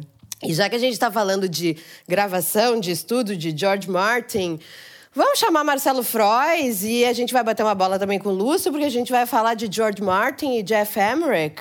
Mas vamos começar primeiro com o Marcelo, porque aí enquanto a gente conversa, também o Gustavo se aproxega aqui no sofá, porque a gente tem mais um convidado presencial aqui. Marcelo Frois, seja muito bem-vindo à História do Disco. Muito obrigado. Estou aqui já há um tempão assistindo aí. Excelentes comentários. Ah, querido. Para vocês que estão aqui nos acompanhando e para vocês que estão assistindo e ouvindo pós o lançamento do programa, Marcelo é o responsável por esta incrível obra aqui no Brasil, que é um livro do George Martin que ele traduziu que se chama Paz, Amor e Sgt. Pepper, que fala dos bastidores da gravação. Marcelo tem uma relação muito especial com Sir George Martin. E eu queria que tu falasse um pouquinho de como é que o projeto chegou em ti, como é que ele chegou no Brasil e contasse um pouquinho da tua relação, obviamente, com, com o George. Bem, esse livro ele saiu em 95 em decorrência do, do fato de que ele fez um documentário para a TV inglesa sobre o Sgt. Pepper que não pôde ser lançado em home video. Então ele ele fez o livro em 94 para 95 e quando eu, foi 94 né, que saiu lá fora. Quando eu soube que estava saindo, eu pedi um exemplar e perguntei a ele se eu poderia traduzir. Ele aceitou e eu fiz em 95. Saiu aqui em meados de 95. E depois a gente tem essa reedição que é da Sonora, que foi, foi nos 50 anos do Sgt. Peppers que saiu? Foi, foi. É, ele saiu, saiu em 95 pela Relume do Mará, ficou alguns anos em catálogo. Depois eu, eu fundei a, a Sonora com três amigos e um dos projetos iniciais da, da, do selo foi da, da, editora foi fazer a reedição desse livro. Ele já estava há muito tempo fora de catálogo. E aí eu procurei o, o, o Giles, filho do George, e, e pedi se ele autorizaria eu fazer uma, uma reedição da, da tradução que eu tinha feito em 95. Ele concordou e, e assim a gente fez. Aí a gente aproveitou para fazer um, um box, um lançamento. Era um foi muito badalado na época. Um, um que é lindíssimo, inclusive. Com uma camiseta, uma camiseta com o livro e com um disco. A reedição dos 50 anos, que no Brasil só saiu a bordo dessa caixa, porque nessa época a Universal já tinha parado de fabricar CD. Sim. Marcelo, tu conviveu bastante com o George, obviamente traduziu o livro, assim. Eu queria que tu trouxesse um pouquinho da, desta relação que vocês cultivaram ao longo desses anos e também, assim, o que que tu elenca de mais interessante para quem ainda não leu o livro de depoimentos do, do, do George, assim? O que que tu acha que é o mais bacana desse relato? Então, eu, eu conheci o George em 92, quando os, a EMI ia comemorar os, os 40 anos, 30 anos de Love Me Do. E aí é, eles tinham projetos para fazer, coisas, uma exposição local e tudo mais, mas efetivamente eles estavam com verba para utilizar e não tinha um projeto, não tinha nada rolando. É, a gente procurou a, a, a EMI para pedir um apoio, basicamente agendar entrevistas por telefone com George Martin, com, com pessoas lá da Inglaterra, técnicos da, da, da Abbey Road, enfim. E na época o presidente da, da, da EMI falou: Olha, eu acho que não precisa fazer nada por telefone, é melhor ir pessoalmente. Aí, de repente, Opa! surgiu a oportunidade de ir para Londres com tudo pago. E aí, é, quando, no dia que cheguei, teve uma reunião na, na EMI, deixei a mala no, no, no quarto e fui para a EMI, o cara chegou e falou: Eu cheguei com a notícia, né? De que às vésperas do embarque, o George Martin tinha respondido um, um, um fax da, da EMI brasileira pedindo uma entrevista, ele negou. Aí o cara da EMI inglesa na reunião falou, olha, ele negou a EMI, a EMI brasileira. Ele não faz nada de... não dá, não dá esse mole para a EMI, não. Mas você senta ali naquele computador e faz um fax, você falando por que, que você gostaria de entrevistar. Eu tentei, fiz um fax de uma página, e, manda, e eles mandaram lá da EMI. Passado, a gente ficou uns 15 dias na Inglaterra. Né? Chegando próximo do, do último dia, eu estava no quarto, tocou o telefone, era a esposa do George Martin. Perguntando se a gente estava gostando da Inglaterra, estava sendo proveitoso fazer a visita a Liverpool, conhecer pessoas e tal. Super educada, mas ela falou: olha, por um, por um acaso muito grande, o, o hotel onde você está hospedado fica a poucos passos do nosso apartamento aqui em Londres. E amanhã o Jorge vai passar aí para bater um papo com vocês. Tudo certo? Então foi um... Já tô com roupa de ir! Já tô com roupa de ir, vamos! E aí eu fui correndo para o centro de Londres, já era noitinha, para achar um Sgt. Pepper em vinil, né? Não foi fácil naquela época, para ele autografar para mim. Foi só o que eu pensei. E na hora marcada ele apareceu. Ela tinha dito que ele ia ficar 20 minutos, ele ficou quase uma hora conversando, batendo papo, e foi muito legal. Essa entrevista foi prefácio do, do livro, e pouco tempo depois eu, eu, li no Jornal do Brasil uma matéria sobre a falta de, de, de projetos bacanas para o Teatro Municipal do Rio. Eu pensei em procurar o teatro, a administração do teatro, bolar alguma coisa para trazer o cara para fazer um, um, concerto. Mas na mesma época eu conheci o Robertinho de Recife, porque ele tinha gravado o Pepperland para a trilha do Pantanal, a primeira versão, em 90, e tinha ficado linda a versão dele naquele disco de, Rhapsody Rock, né? Já estava fora de catálogo. Aí eu procurei o Robertinho, contei a história, e falei, não passei o teu disco para comprar ele, porque ele quer ouvir a sua gravação. E aí eu mandei e perguntei, você gostaria de vir ao Brasil? A gente pode pensar em, em promover de alguma forma a sua vinda para fazer um concerto? Aí ele falou, sim, estamos abertos a propostas. E aí eu, eu, o Robertinho marcou um jantar com o pessoal do Projeto Aquário, eles compraram a ideia na hora, e aí eu passei os próximos meses todos em contato com o Jorge, com o escritório da, da Rare Studios, né? Ele acabou vindo ao Brasil, no Rio de Janeiro, em um ano depois. É, o concerto tinha tudo para ser um sucesso, foi um fracasso porque choveu demais, Ai. o palco não tinha teto, isso, ele só conseguiu reger a banda e o coral, porque a orquestra não pôde entrar em cena porque só ia molhar os instrumentos e impossível. Ai, que dó, gente. Mas, mas ele guardou, ele guardou, guardou muitas, muitas lembranças daqui do, do Brasil, ele gostava muito de lembrar daquela época, que foi muito legal. É, eu agendei um jantar para ele conhecer Tom Jobim, foi maravilhoso, um jantar com, sentado ao lado dos dois caras. Gente, zerou a vida, né, Marcelo? Zerou a vida, depois é, disso faz o quê? Foi. É, pois é, dá um vazio enorme depois. Mas aí, esse vazio foi, foi coberto pelo lançamento desse livro. Ah, é? Porque eu estava numa de mandar cartão de Natal, como tinha mandado no, no, no, lançamento anterior, mas aí eu tive motivo para mandar um fax para ele, perguntando, olha, estou sabendo que está saindo o seu livro aí na Inglaterra, eu queria saber se você me autoriza a traduzir para o português. Ele falou, pode fazer, pode, pode fazer. E aí, por coincidência, uma matéria que saiu do Jornal do Brasil falando sobre tudo isso, saiu na mesma folha, no verso, uma matéria, uma entrevista com o dono de uma editora. Aí eu peguei o telefone e liguei para essa editora. Olha, nós somos vizinhos de página do, do Jornal do Brasil hoje. Eu estou com um livro muito legal, vocês se interessam? E toparam e eu caí aí dentro no verão de 95 na tradução desse livro. E aí trocava e-mails com ele, com a secretária dele. Teve correções que eu tive que fazer porque estava errado no livro original.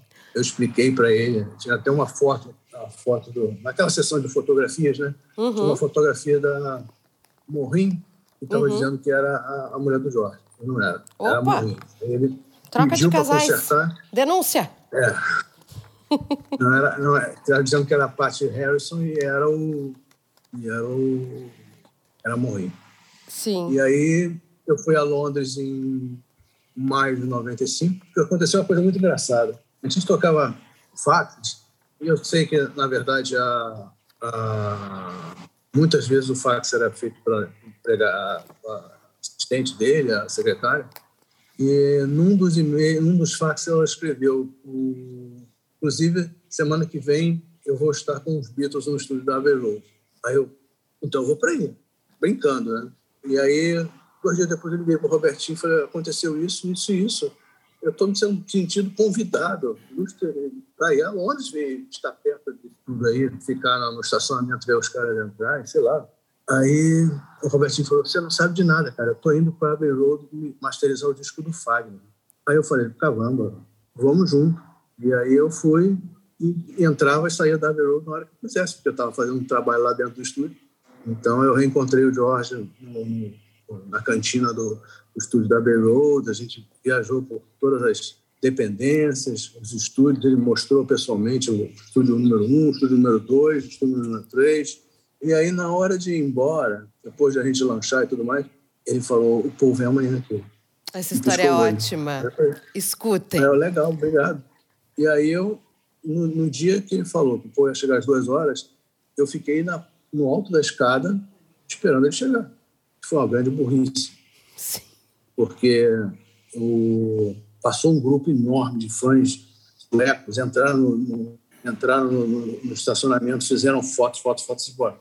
Saíram, foram embora. De repente, o, estúdio tá, o, o estacionamento estava vazio, entrou a Mercedes do Paul, parou, ele saiu e veio em direção a mim, porque eu estava no alto do, da escada. Né?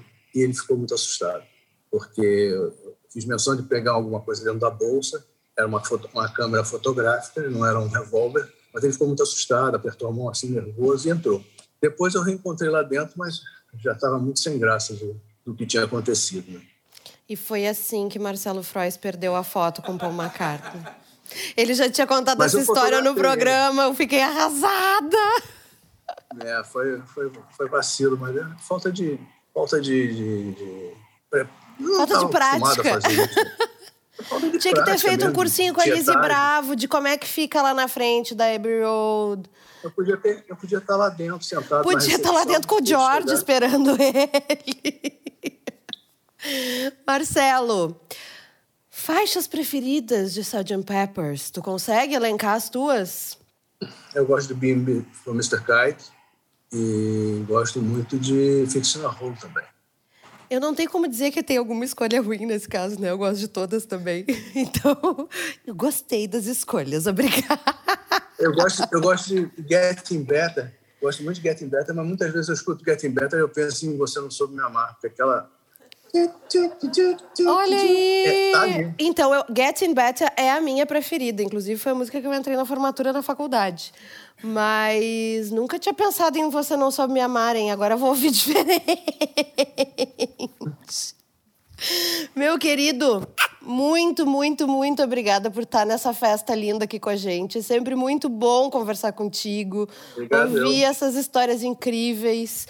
Tô me deliciando, ainda não terminei o livro, tô me deliciando com essa leitura mais uma vez, porque é muito legal e é muito legal saber que tem tua mão e tua dedicação e e o, a, a, as falas do, dos Beatles, do George, do Ringo e do George, foram extraídas do programa de televisão. Sim, e são lindas. Que não saiu em DVD, mas quando saiu o box dos 50 anos, na Inglaterra, uhum. o box caro, de, num dos DVDs está o programa.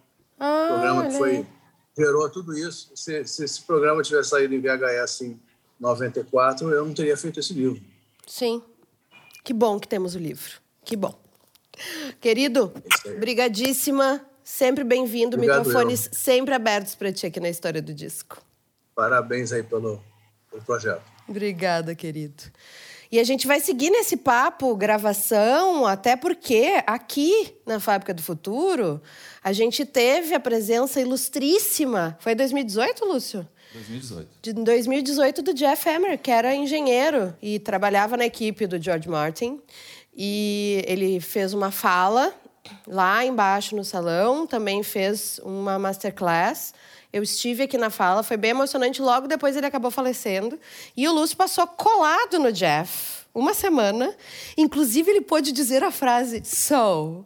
Let's talk about Peppa. Let's Era só o que eu queria. Durante toda a entrevista, fiquei esperando, assim, cara, vai ter aquele momento que eu vou ter que perguntar do Sgt. Peppers, eu vou ter que puxar um Peppa. Mas foi lindo, né, Bruno? Uma experiência incrível, não só da entrevista, mas todo, todo o contexto, né, dele também nesse grande estúdio aqui também, também passando todo o ensinamento dele. A gente tem, a gente estava o tempo inteiro aqui falando, né, de, de, de, como o álbum inovou e muito, assim, mas tem muito do, do, da culpa no melhor sentido da palavra, do, do Jeff Emmerich, exatamente, porque uh, essas ideias malucas do Lennon, ah, eu quero um som do, como se eu estivesse cantando no Himalaia.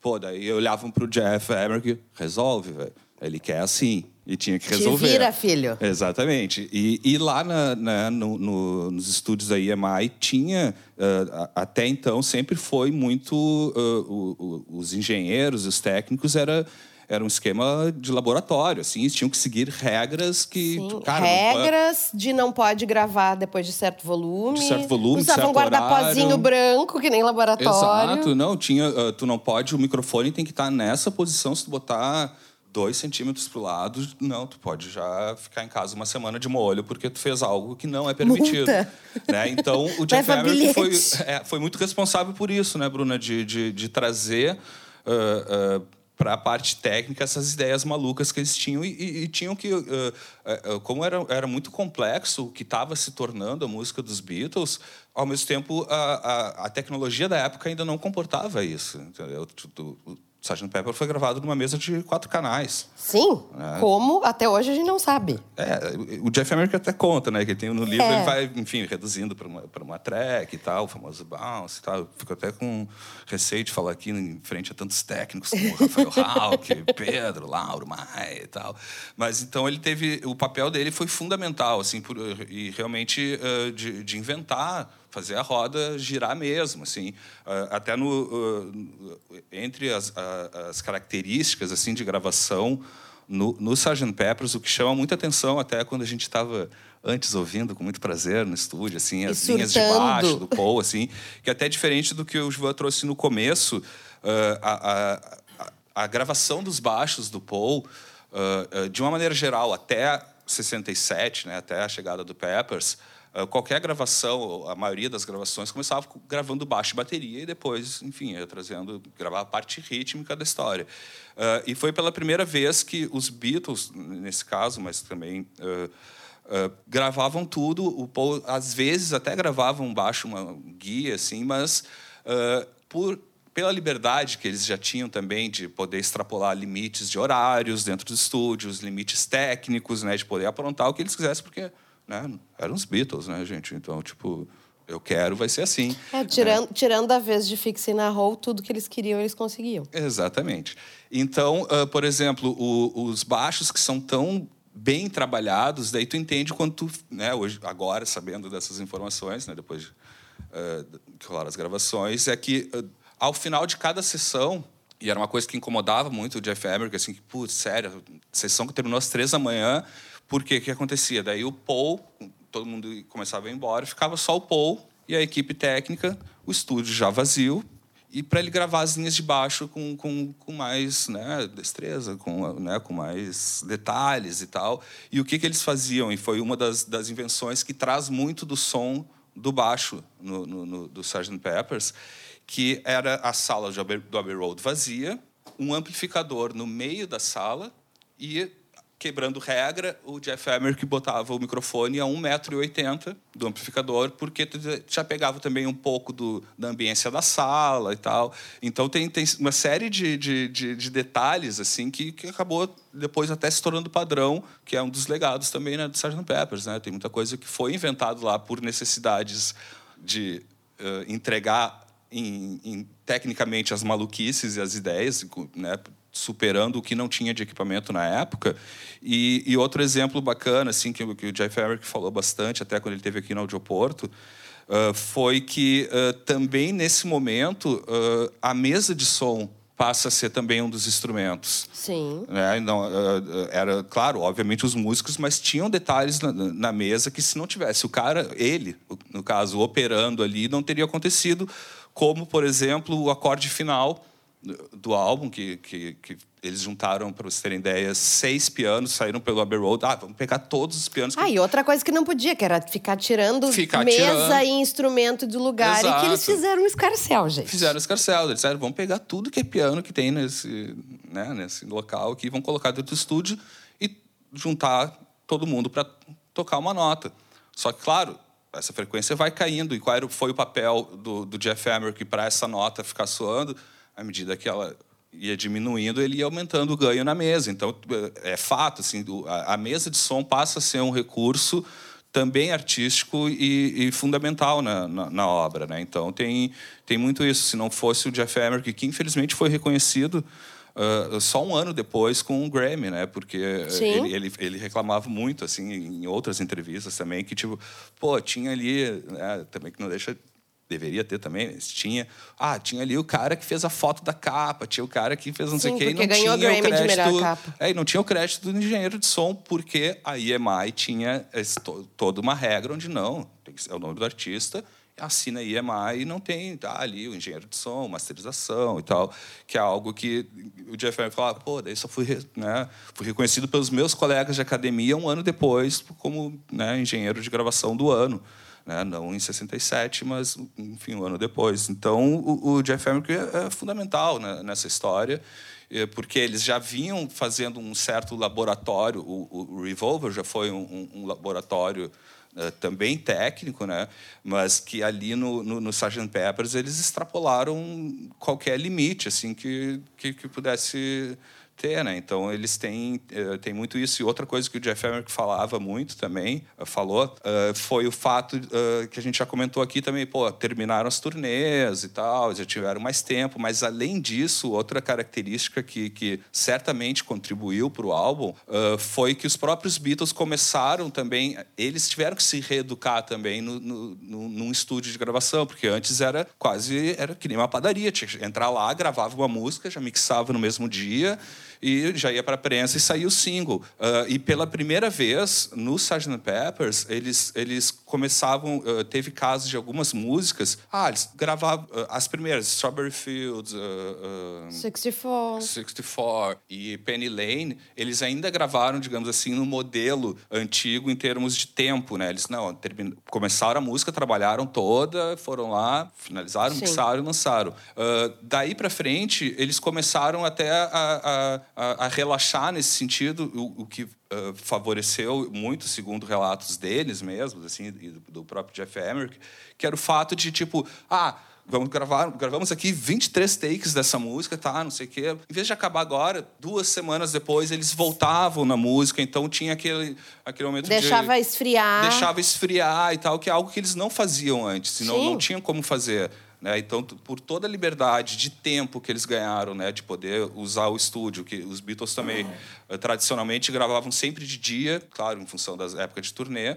A partir do, do, do Sgt. Pepper, eles começam a entrar primeiro às sete da noite, depois às dez. Depois entravam meia-noite no estúdio e saíam de manhã, entendeu? Então, daqui a pouco, aconteceu muito isso, assim, de tipo, não, temos já isso aqui, a base gravada e tal. Vá, vamos ao tempo que surgiu uma ideia melhor para começar uma outra música. Se fosse em outro tempo, não ia acontecer isso. Eles iam ter que terminar ali a receita de, do pão, colocar ali no forno e, e, alimentar os diabinhos pelo mundo inteiro, entendeu? Sim. Então, é muito isso, assim, isso foi muito legal, assim, de, de de, de ouvir do próprio Jeff Emmerich, assim, o que mais marcou, na verdade, uh, que hoje parece uma obviedade, mas foi quando ele falou isso, assim, cara, na verdade, uh, o, grande barato foi quando, para mim, né, ele falando, né, eh, para mim foi quando uh, começaram a dar uma importância também para quem está atrás da mesa de som, sabe? É isso, e, a Jim Peppers essa... é responsável por isso, Exato, sim. e dá essa liberdade, né? Então acho que o grande barato, assim, para ele ele me fala, não, pô, é legal que tava, eu sei que só tem aquela nota ali porque eu coloquei o microfone assim, a, a bateria do Ringo que, que a gente vai poder ouvir na sequência assim que é, que é impressionante. Ele também uh, coisas que ele, ele, teve que quebrar as primeiras regras que ele quebrou dentro do, do Sgt. Peppers foi da microfonação da bateria, né, de tirar as peles dos tom-tons, de, de, de soltar mais a pele uh, para ter mais grave, para parecer ficar muito mais próximo ao tímpano, que daí chegava na mesa de som, ele também dava um ganho no grave, então tem um som às vezes nas viradas do Ringo que é quase um tímpano, mas é aquela bateria que ele tirou a pele. E uh, para vocês terem ideia de, de, de quão de, do quanto era rígido e formal dentro da, da EMI, uh, eles não tinham nem um pedestal que, que se adaptasse para, para isso, de colocar o microfone para a bateria mais perto ali dentro. Então, ele, ele até no, no livro uh, que, ele, que ele lançou, contando toda a trajetória dele com o Beatles, fala, pô, para gravar uma bateria no Sgt. Peppers eu tive que adaptar dentro de um vaso de flor para uh, o microfone, o famoso... gambiarra. Gambiarra, assim, competição master blaster de gambiarras, assim. Papel né? higiênico da EMI, Papel vaso higiênico. de flor. Outra coisa também é o acesso que eles tinham também, até por a liberdade de. Uh, enfim, depois das 10 da noite não tinha nem mais ninguém na cantina atendendo. É, não, então, não tinha leite pro chá. Não tinha leite pro chá, tiveram que arrombar a porta, tem uma série de histórias. Arrombar assim. a geladeira. Mas aí eles também tinham a liberdade de, de andar pelos, pelas salas de efeitos especiais, que eram das gravações da BBC, né, para a rádio. Então, uh, por exemplo, uma das soluções que, uh, dessas loucuras que o Lennon, né, ele fala que, se eu não me engano, se eu não me engano, é na Benefit of Mr. Kite, tem essa coisa meio, meio, meio não muito circense e tal.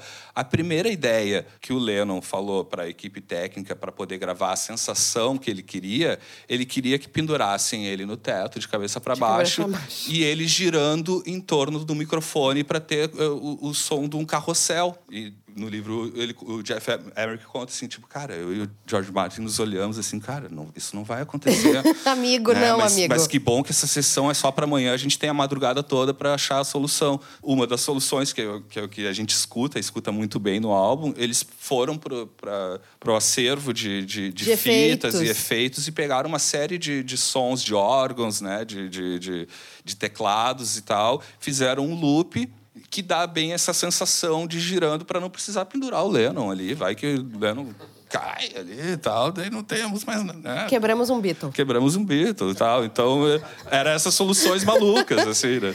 Não ou a gente quebrar. quebra o pescoço do Leno, ou a gente arranja uma outra solução. Outra solução. Outra solução. Vamos fazer uma colagem e trazer esse efeito. Então, tinha toda uma interpretação muito louca técnicas para chegar, principalmente a ideias do, do, do, John Lennon. Né? O Paul McCartney, por mais que né, se saiba né, que ele já, já tinha algo melhor definido, mas mesmo assim, tipo, ah, cara, o som do meu baixo não tá legal, o que, que a gente pode fazer? Ah, deu Jeff Emerick, ah, cara, sei lá, vamos afastar um pouco esse microfone, vamos usar a ambiência da sala, assim. Então, uh, é, é, fato, assim, o, o Sgt. Peppers não existiria da maneira que a gente conhece se não tivesse também o papel de uma engenharia de som, né, do, do jeito que foi foi criado ali, né? Realmente é algo absurdo e que daí para frente começou a ser implementado de uma maneira recorrente em outras gravações. O próprio Jeff Emerick brinca assim, cara, quem teve muita sorte foi uma banda chamada The Zombies, né, que foi a,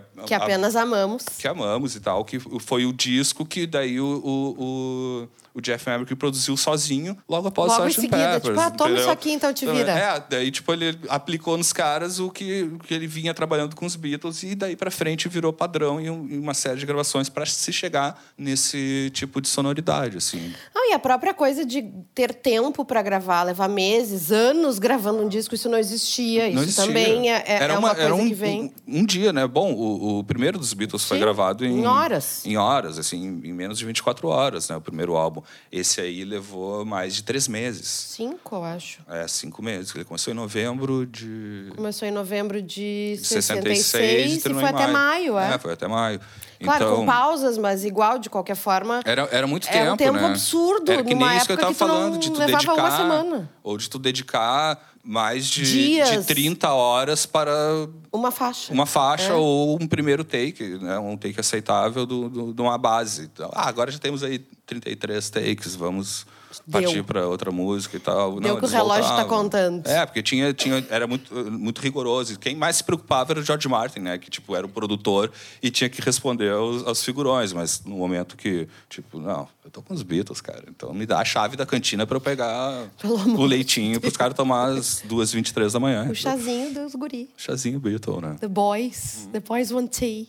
Tu te lembra de alguma, algum depoimento, alguma fala do Jeff sobre as gravações de Day in the Life? Day na Live, sim, eh, muito o lance da, da orquestra, né? Que, é- que é- e até eh, que é uma coisa que é, que é muito interessante hoje em dia. Até eu estava comentando antes da gente começar o programa que eh, eu fui reler né, algumas partes, né, de algumas coisas sobre Beatles e tal. E a gente tem hoje em dia muito isso da, da- de, de ter, já ter acesso visual, né? De, de, de poder ele tá falando tal coisa, tu já tá imaginando a roupa que ele tava Sim. descendo a escadinha do Abbey Road, que a gente conhece isso ou por vídeo ou por foto, né?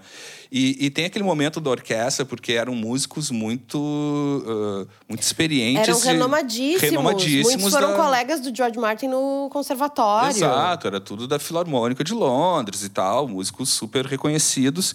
E, e tinha toda uma, essa história da, da- de, de como conversar com a, com a música pop. E, e eu fiquei sabendo, enfim, há pouco tempo, relendo algumas coisas, assim, que eh, uma das, das, das artimanhas, digamos assim, para quebrar o gelo, são aquelas imagens que a gente vê os músicos da orquestra com chapéu do Mickey, com, Ou com nariz de palhaço. com, com sapato de gorila e tal. Foi algo que eles fizeram pensado exatamente isso. Deram- O Evans vai ali na Oxford e vai em tudo que é loja de fantasia e traz para eles se sentirem um pouco mais sintonizados. Imagina, se se sentir sintonizado com os jovens de 67. Não, Era um bando porque- de jovem muito E doido. porque essa entendeu? gravação foi uma festa, tinham Foi uma convidados, festa, isso, os eles- Stones estavam lá, Como os Beatles não, não- os, os quatro garotos não estariam gravando, era só orquestra, eles aproveitaram. E era muito, muito comum na época transformar qualquer coisa num happening. Sim, né? vamos levar a galera ali pro estúdio. Convida a galera, põe uma- umas gotas coloridas no chá do pessoal, aí vai ficar tudo Acende lindo. Acende.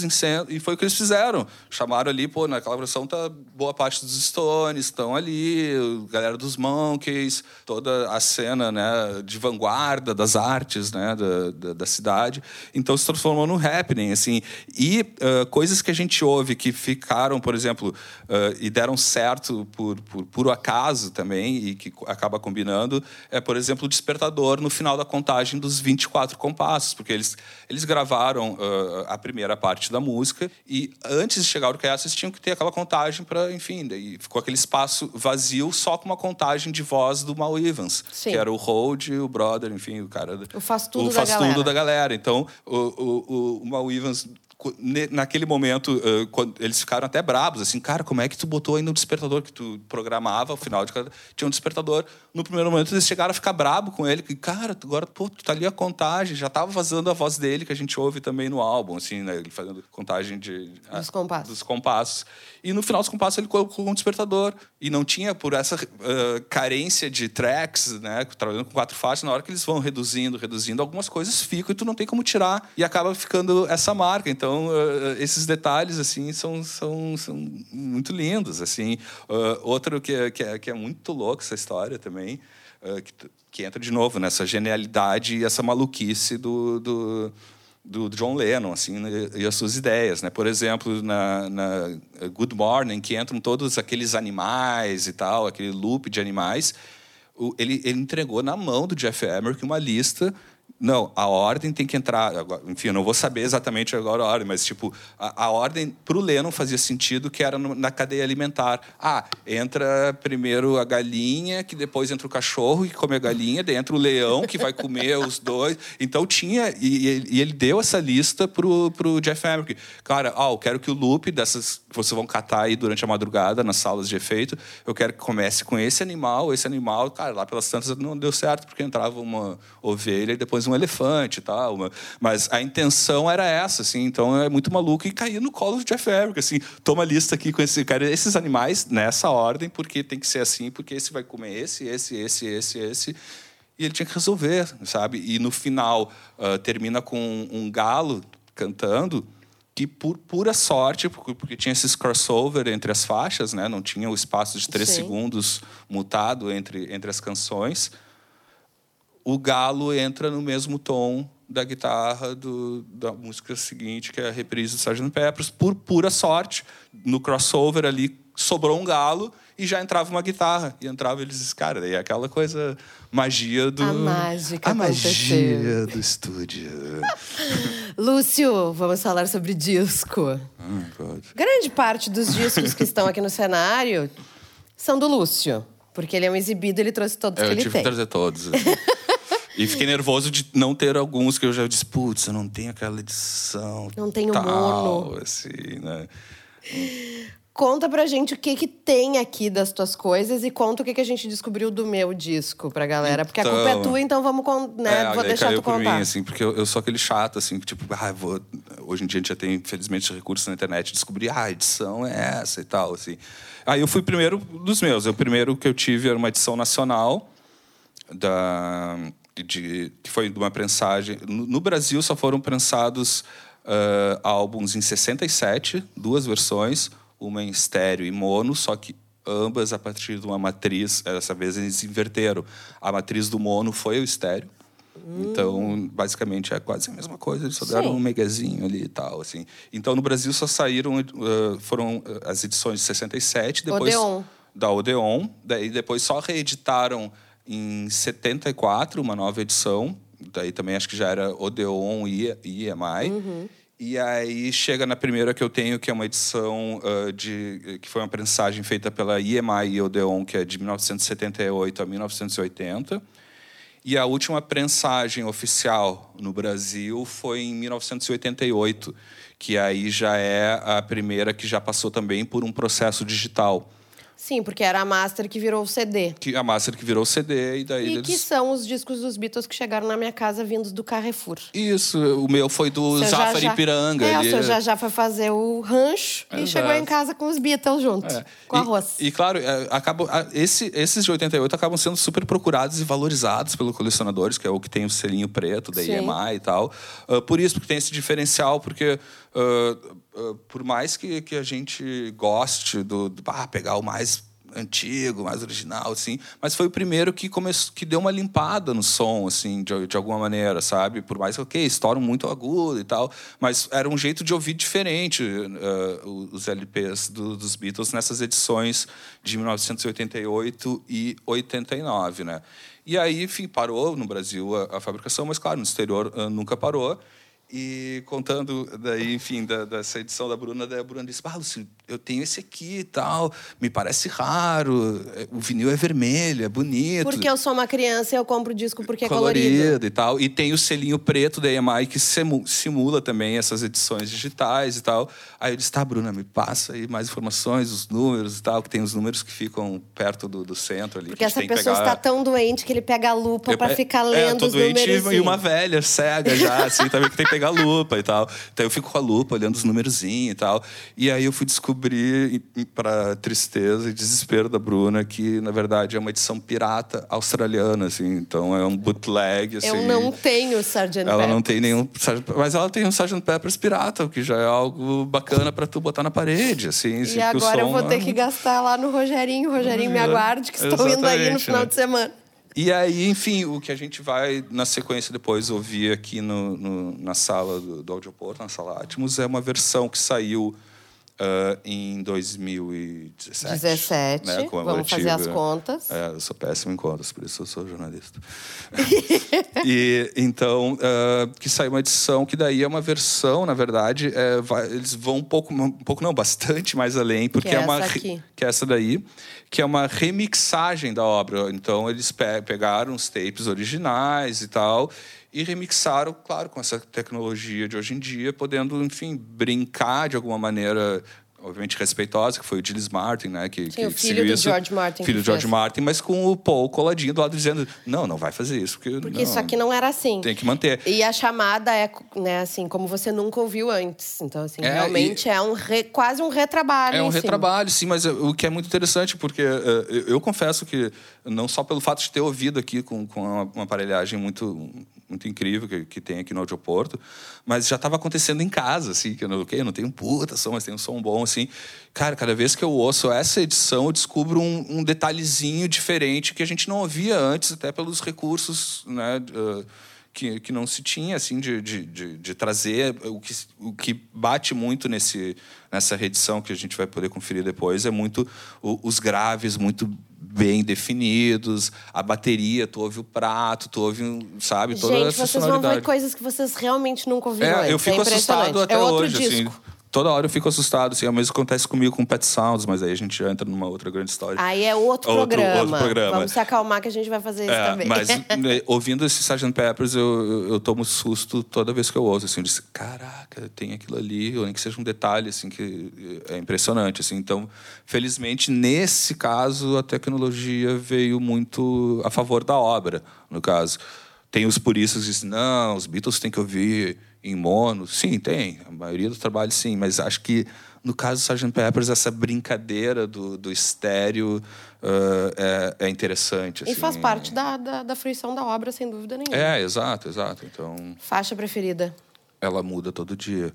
Hoje. Hoje, a Dana Live, só para não pegar When I'm 64, um, Fixing a Hole.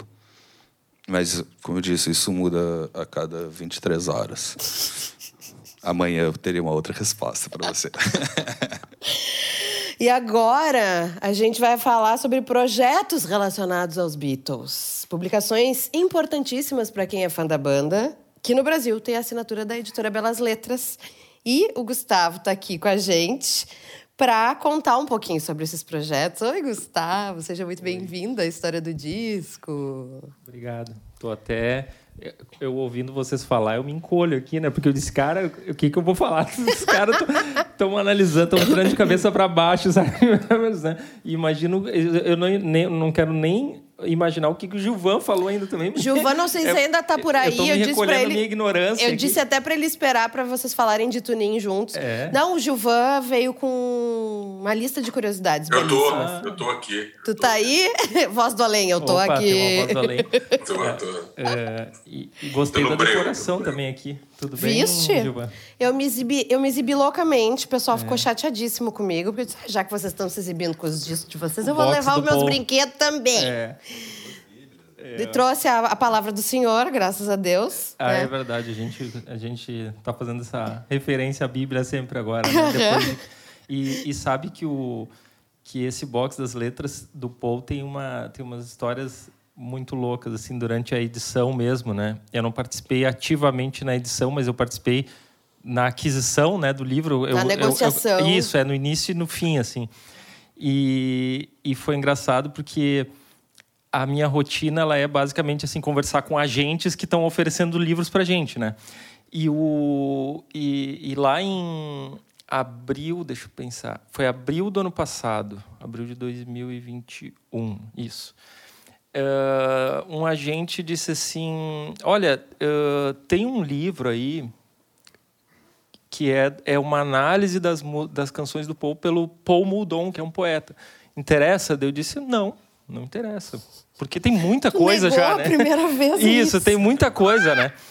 Aí, ah, aí depois ele, questão de que eu, sei lá, dois, três dias depois, esse mesmo agente disse assim, olha, eu acho que tu deveria dar uma olhada melhor nesse material, porque porque ele fez alguns encontros com o Paul McCartney. Ele fez, eu disse quantos encontros? Ele disse assim, foram três encontros de um dia inteiro. É, é, eu acho que foram três encontros, acho que foi isso aí. Aí eu disse, mas eh, calma aí, é uma análise do Paul Muldoon sobre as Sobre as letras. Daí ele espera que eu vou verificar. e aí ele diz não, é ah, o, o Paul nunca fez uma autobiografia e ele diz que provavelmente não vai fazer e tudo que ele tinha para dizer está nas músicas. Então ele está analisando as músicas. Daí eu disse, opa, né? Tem alguma coisa aí, né? Tenho interesse nesse evento. Exatamente. E aí passou o que mais um, um mês, né? E aí eu recebo um material com milhões de avisos de sigilo e não sei o quê. Foi todo o processo assim, porque, é, enfim, é, env- tudo que envolve Beatles é uma coisa é, que tem uma dimensão que, que às vezes a gente não, não se dá conta, né? E, e aí o primeiro material que eu recebi do livro foi um arquivo de Word que tinha, depois de passar por 239 senhas, aí eu, eu acessei o arquivo e era um texto de Word uh, do Paul falando sobre qual era a música preferida dele. Here, There and Everywhere, né? Que a gente descobre por conta do livro. que até Descobre então não livro. era informação pública. Exatamente. E seguindo mais adiante, ele, ele ainda fala qual que é o verso preferido da música. Eu disse, cara, eu até, até me arrepio, né? Eu disse, quando eu li aquilo, eu disse, não. É... Imprime esse Word e enquadra. Gustavo. Exatamente, exatamente. E, e aí a gente então trouxe o As Letras para o Brasil, uh, que foi um projeto muito legal de, de fazer, uh, que foi o, Germ, o Germano Weirich que fez o, o, a toda a edição, que é um editor nosso lá.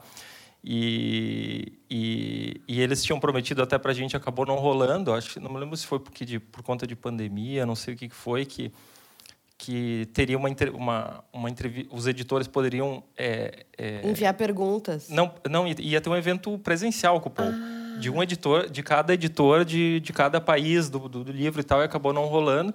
E aí pediram para a gente mandar pergunta para ele. Ele e manda, enviamos enviamos uh, uma pergunta do editor e tal. Ele respondeu tudo certo. É, depois mandaram os áudios dele das sessões de entrevistas. Isso nunca foi divulgado, ainda está lá, porque também tem essas coisas loucas. Às vezes a MPL manda o MPL, né, que é a empresa, né? Ela manda mandou os áudios do Paul. Ele, ela mandou trechos dos áudios do Paul com as uh, sendo conversando com o Paul Muldon, né? E ele, ele gravou o Paul, o Paul Muldon, né? E, e aí já vinha com o aviso, tipo assim, uh, aqui estão os áudios para você ouvir, mas vocês não podem divulgar absolutamente nada. Eu disse, bom, então, por que que mandou também, né? Eu disse, bom, mas foi um prazer ouvir, é, né? Foi é. legal ficar ouvindo aquele É negócio. um presente que a MPL está é, dando para você. Exatamente. É, e aí, então, a gente é, publicou o, o, o, livro, até teve uma, um, uma conjunção assim de, de, de, de fatores de, de, ter, de uh, ter sido lançado meio que junto o Get Back, né? Então daí voltou. Engraçado que as pessoas, as, muito bom, né, que as novas gerações estão descobrindo Beatles por causa do Get Back agora, né? Acho que fez esse, teve essa e, e aí a gente lançou esse e, e aí eu conheci o Gilvan nesse meio nesse meio tempo aí depois do, eu acho que eu conheci o Gilvan por conta do do, uh, do lançamento do As Letras, né? E, e agora a gente está trabalhando junto com o Gilvan no lançamento do Tunin, né? Que o, o Tunin, o, o Gilvan está fazendo a revisão técnica né, do Tunin, não está fazendo a tradução, mas é um livro que virou uma grande referência, né? Digamos assim, é, é a biografia dos Beatles, né? E, e, é curioso porque o, o Tunin, ele, é, que a gente deve lançar em setembro, se não me engano. Podem colocar o Gilvan aqui pra gente, gente, que ele vai contar. Tá na tela? Tá na tela? Tá não. na tela, Gilvan? Tá ali, ó. Ah, Gilvan. Ele e devia estar tá trabalhando e ele não tá. Não, é, é, é, o, é o Gilvan, o Gilvan, assim, o Gilvan, ele, é, quando eu encontro ele, eu já dou, a gente já briga, porque ele tem que estar tá trabalhando, né? E ele não, não tá, pode. ele perdeu a noite inteira hoje, é, Gustavo. porque o, o, o Tunin Tomar são... minha água aqui, pô. É, porque o Tunin, é, o Mark Lewison, é, que, é o, que é o autor do livro, é, escreveu o Tunin, que seria a primeira parte de uma trilogia, né? E essa primeira parte tem 1.300 páginas, né? Então. Sim, é, para vocês terem ideia, vai até 62. este livro só vai até 62. Vai até a gravação ele do primeiro álbum. Ele né? destrincha né? o exame de sangue é. da avó do Paul McCartney. E vai até 62. Então, essa é só a primeira parte de três. É, e, e, sabe que até o, o, o Gilvan trouxe aqui uma conversa do Gilvan aqui explicando o que é o Tunin. Tu lembra, Gilvan? Que tu me mandou um textinho. Eu, eu queria ler o teu texto. Leia, eu achei favor. sensacional. Deixa eu ver aqui. O Gilvan adora Ai, meu Deus. O que, que foi? Ele tá... Ai, meu Deus, diz o Gilvan. Deixa eu ver se eu. Aqui. Gilvan. Ah, achou? Achou, tá. Foi o Gilvan que escreveu. Tu quer tu ler aí, Gilvan? Tu tem? Não, eu leio aqui. Então. Não, não lembro. Eu não, lembro assim. na Ele estação, tá até com medo. Ó, na estação de Lime Street, em Liverpool, se você fechar os olhos, verá passando do lado de fora da estação Jim McCartney com seu chapéu. E o Liverpool Echo embaixo do braço, indo vender algodão. Me corrija se eu errar a pronúncia também, tá? Do outro lado passa um ônibus verde com Harry Harrison ao volante. Ralph Lennon segue para as docas para embarcar novamente numa aventura. Julia passa em frente a um pub e ouve-se os assobios para a linda ruiva. Elsie sai do hospital preocupada com seu pequeno Rich internado mais uma vez. Mary segue de bicicleta para mais um parto complicado. Mimi e George seguem para matricular o pequeno sobrinho em mais um novo colégio. Mal Evans caminha apressado para um novo emprego. Quatro rapazes esperam por notícias de seu empresário vindo de Londres. Brian Epstein chega perfumado e elegante. Então você acorda com o barulho dos pássaros nas docas. Se não pode ir até Liverpool e ver isso, Tunin, fa Tunin fará isso com você. Você não imagina o que te espera. Ai, eu não posso chorar que eu vou borrar minha maquiagem, vocês. Porque é isso. É estar de volta em Liverpool. É genial. E, isso sem drogas, hein, cara? Eu escrevi esse. Purinho! Sozinho. Só com cafezinho. Gilvan, conta exatamente pro pessoal o que que tu tá fazendo, o que que é essa revisão técnica? Tu, tá, tu vai corrigir o Mark Levinson, é isso que tu quer me dizer? Não, não, não, não, não ousaria corrigir o Mark Levinson jamais, né? Um dia desse eu troquei e-mails com ele. E eu fiquei até muito feliz de saber que ele conhece meu, meus vídeos, né? Apesar dele falar que não entende nada do que eu tô falando. Mas ele, ele foi muito simpático porque a, a, é um trabalho de uma vida, né? O, ele já escreveu Recording Sessions, o Brittles Chronicle e mais alguns outros livros nos anos 80, né? O meu trabalho é praticamente o seguinte: há, há dois tradutores, há os revisores eh, em português, né? Um deles também é o Germânico, o editor, que o Gustavo já mencionou. Eu vou passando o pente fino, né? Porque, como eu conheço muito bem o livro em geral, porque eu comprei em 2013, e, e é um livro ele foi base de vários vídeos da, da Beatles School. Porque o Mark Lewison, ele, ele morou um tempo em Liverpool, ele conseguiu entrevistar pessoas até que já morreram, como, como Alan Williams, que, que é supostamente assim, talvez o primeiro empresário dos Beatles mesmo, né? Sim. Então ele, ele ele estudou essa parte toda, porque, como você mesmo disse, Bruna, o livro termina eles no Star Club em dezembro de 62. Sim, gente, não tem nem bitomania. Então, não, não tinha bitomania. Love Me Do tinha sido lançada, estava ali subindo nas paradas aos poucos. Please Please Me havia sido gravada assim como Ask Me Why, mas estava guardadinha para poder ser lançada, né?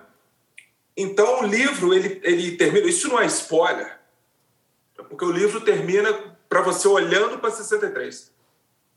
Né? Então quando a, tudo realmente começa de verdade, assim, a, as ganhas. Sim, quando, quando, exatamente, Bruno. Quando você me chamou para fazer o Sasha Pepper, e, e eu também estou trabalhando no, no Get Back de outras formas, eu, eu fico tão enfiado ali no Quarry Man que às vezes eu esqueço que eles ficaram famosos. Eu, eu fui conversando com o Germano, com o editor.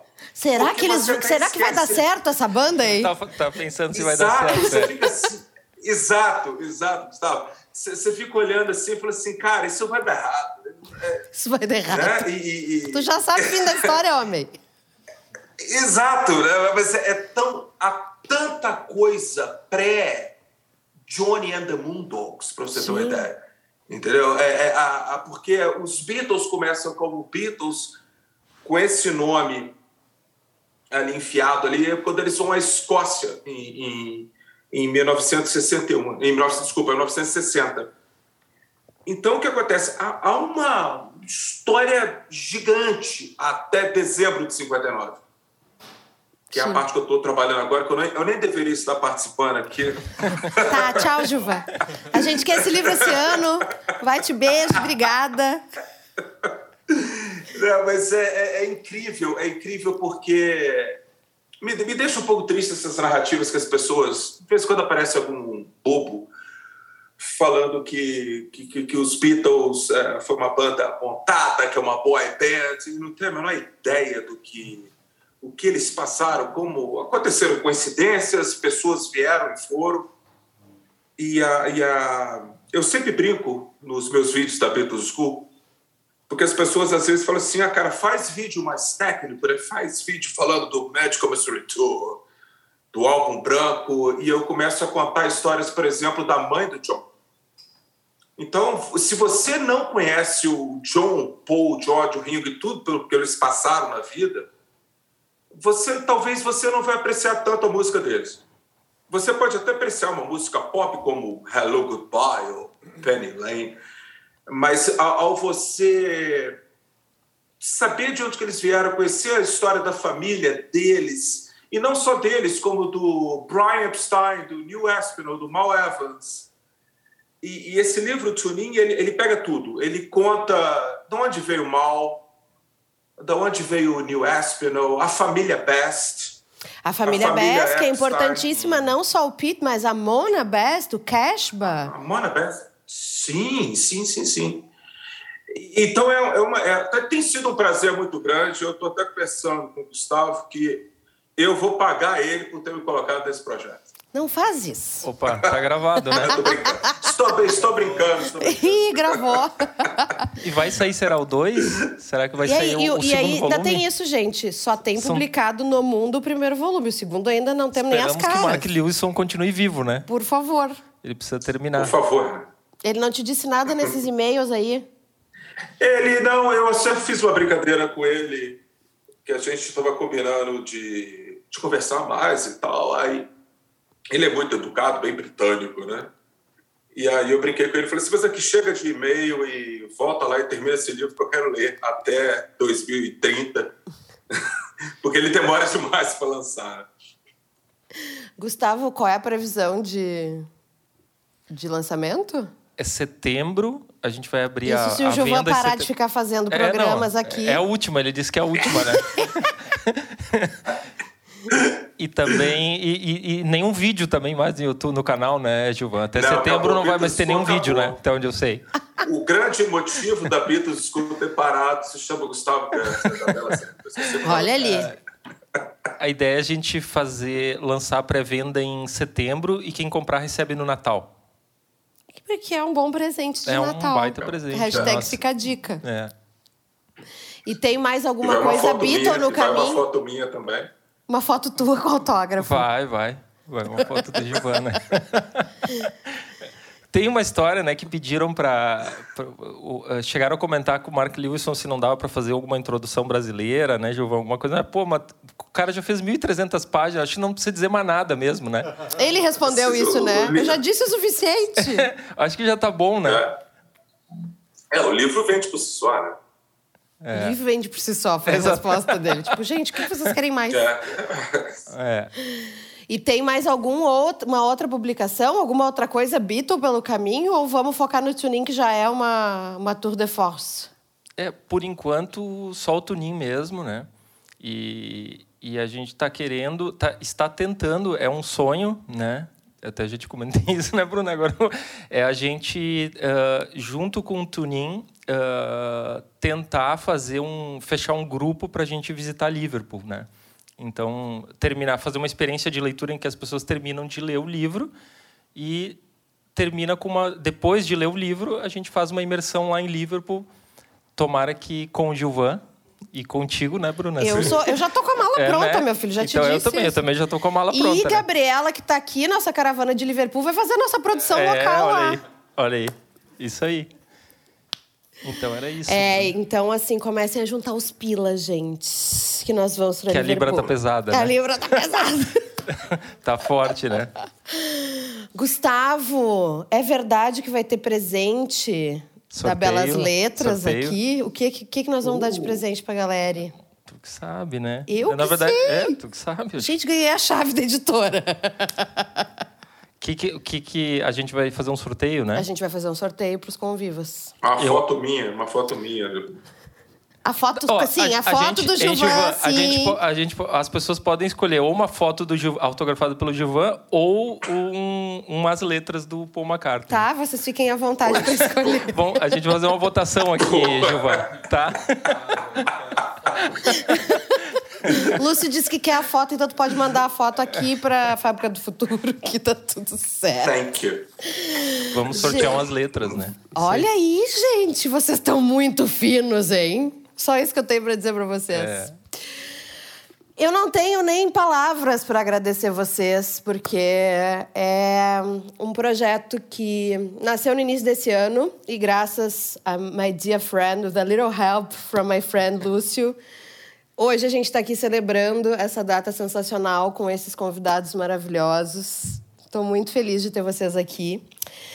Queridos e queridas, eu espero que vocês tenham aproveitado o show. Eu sinto muito, mas é hora de ir. Nós gostaríamos de agradecer a todos vocês mais uma vez, mas estamos pertinhos do fim.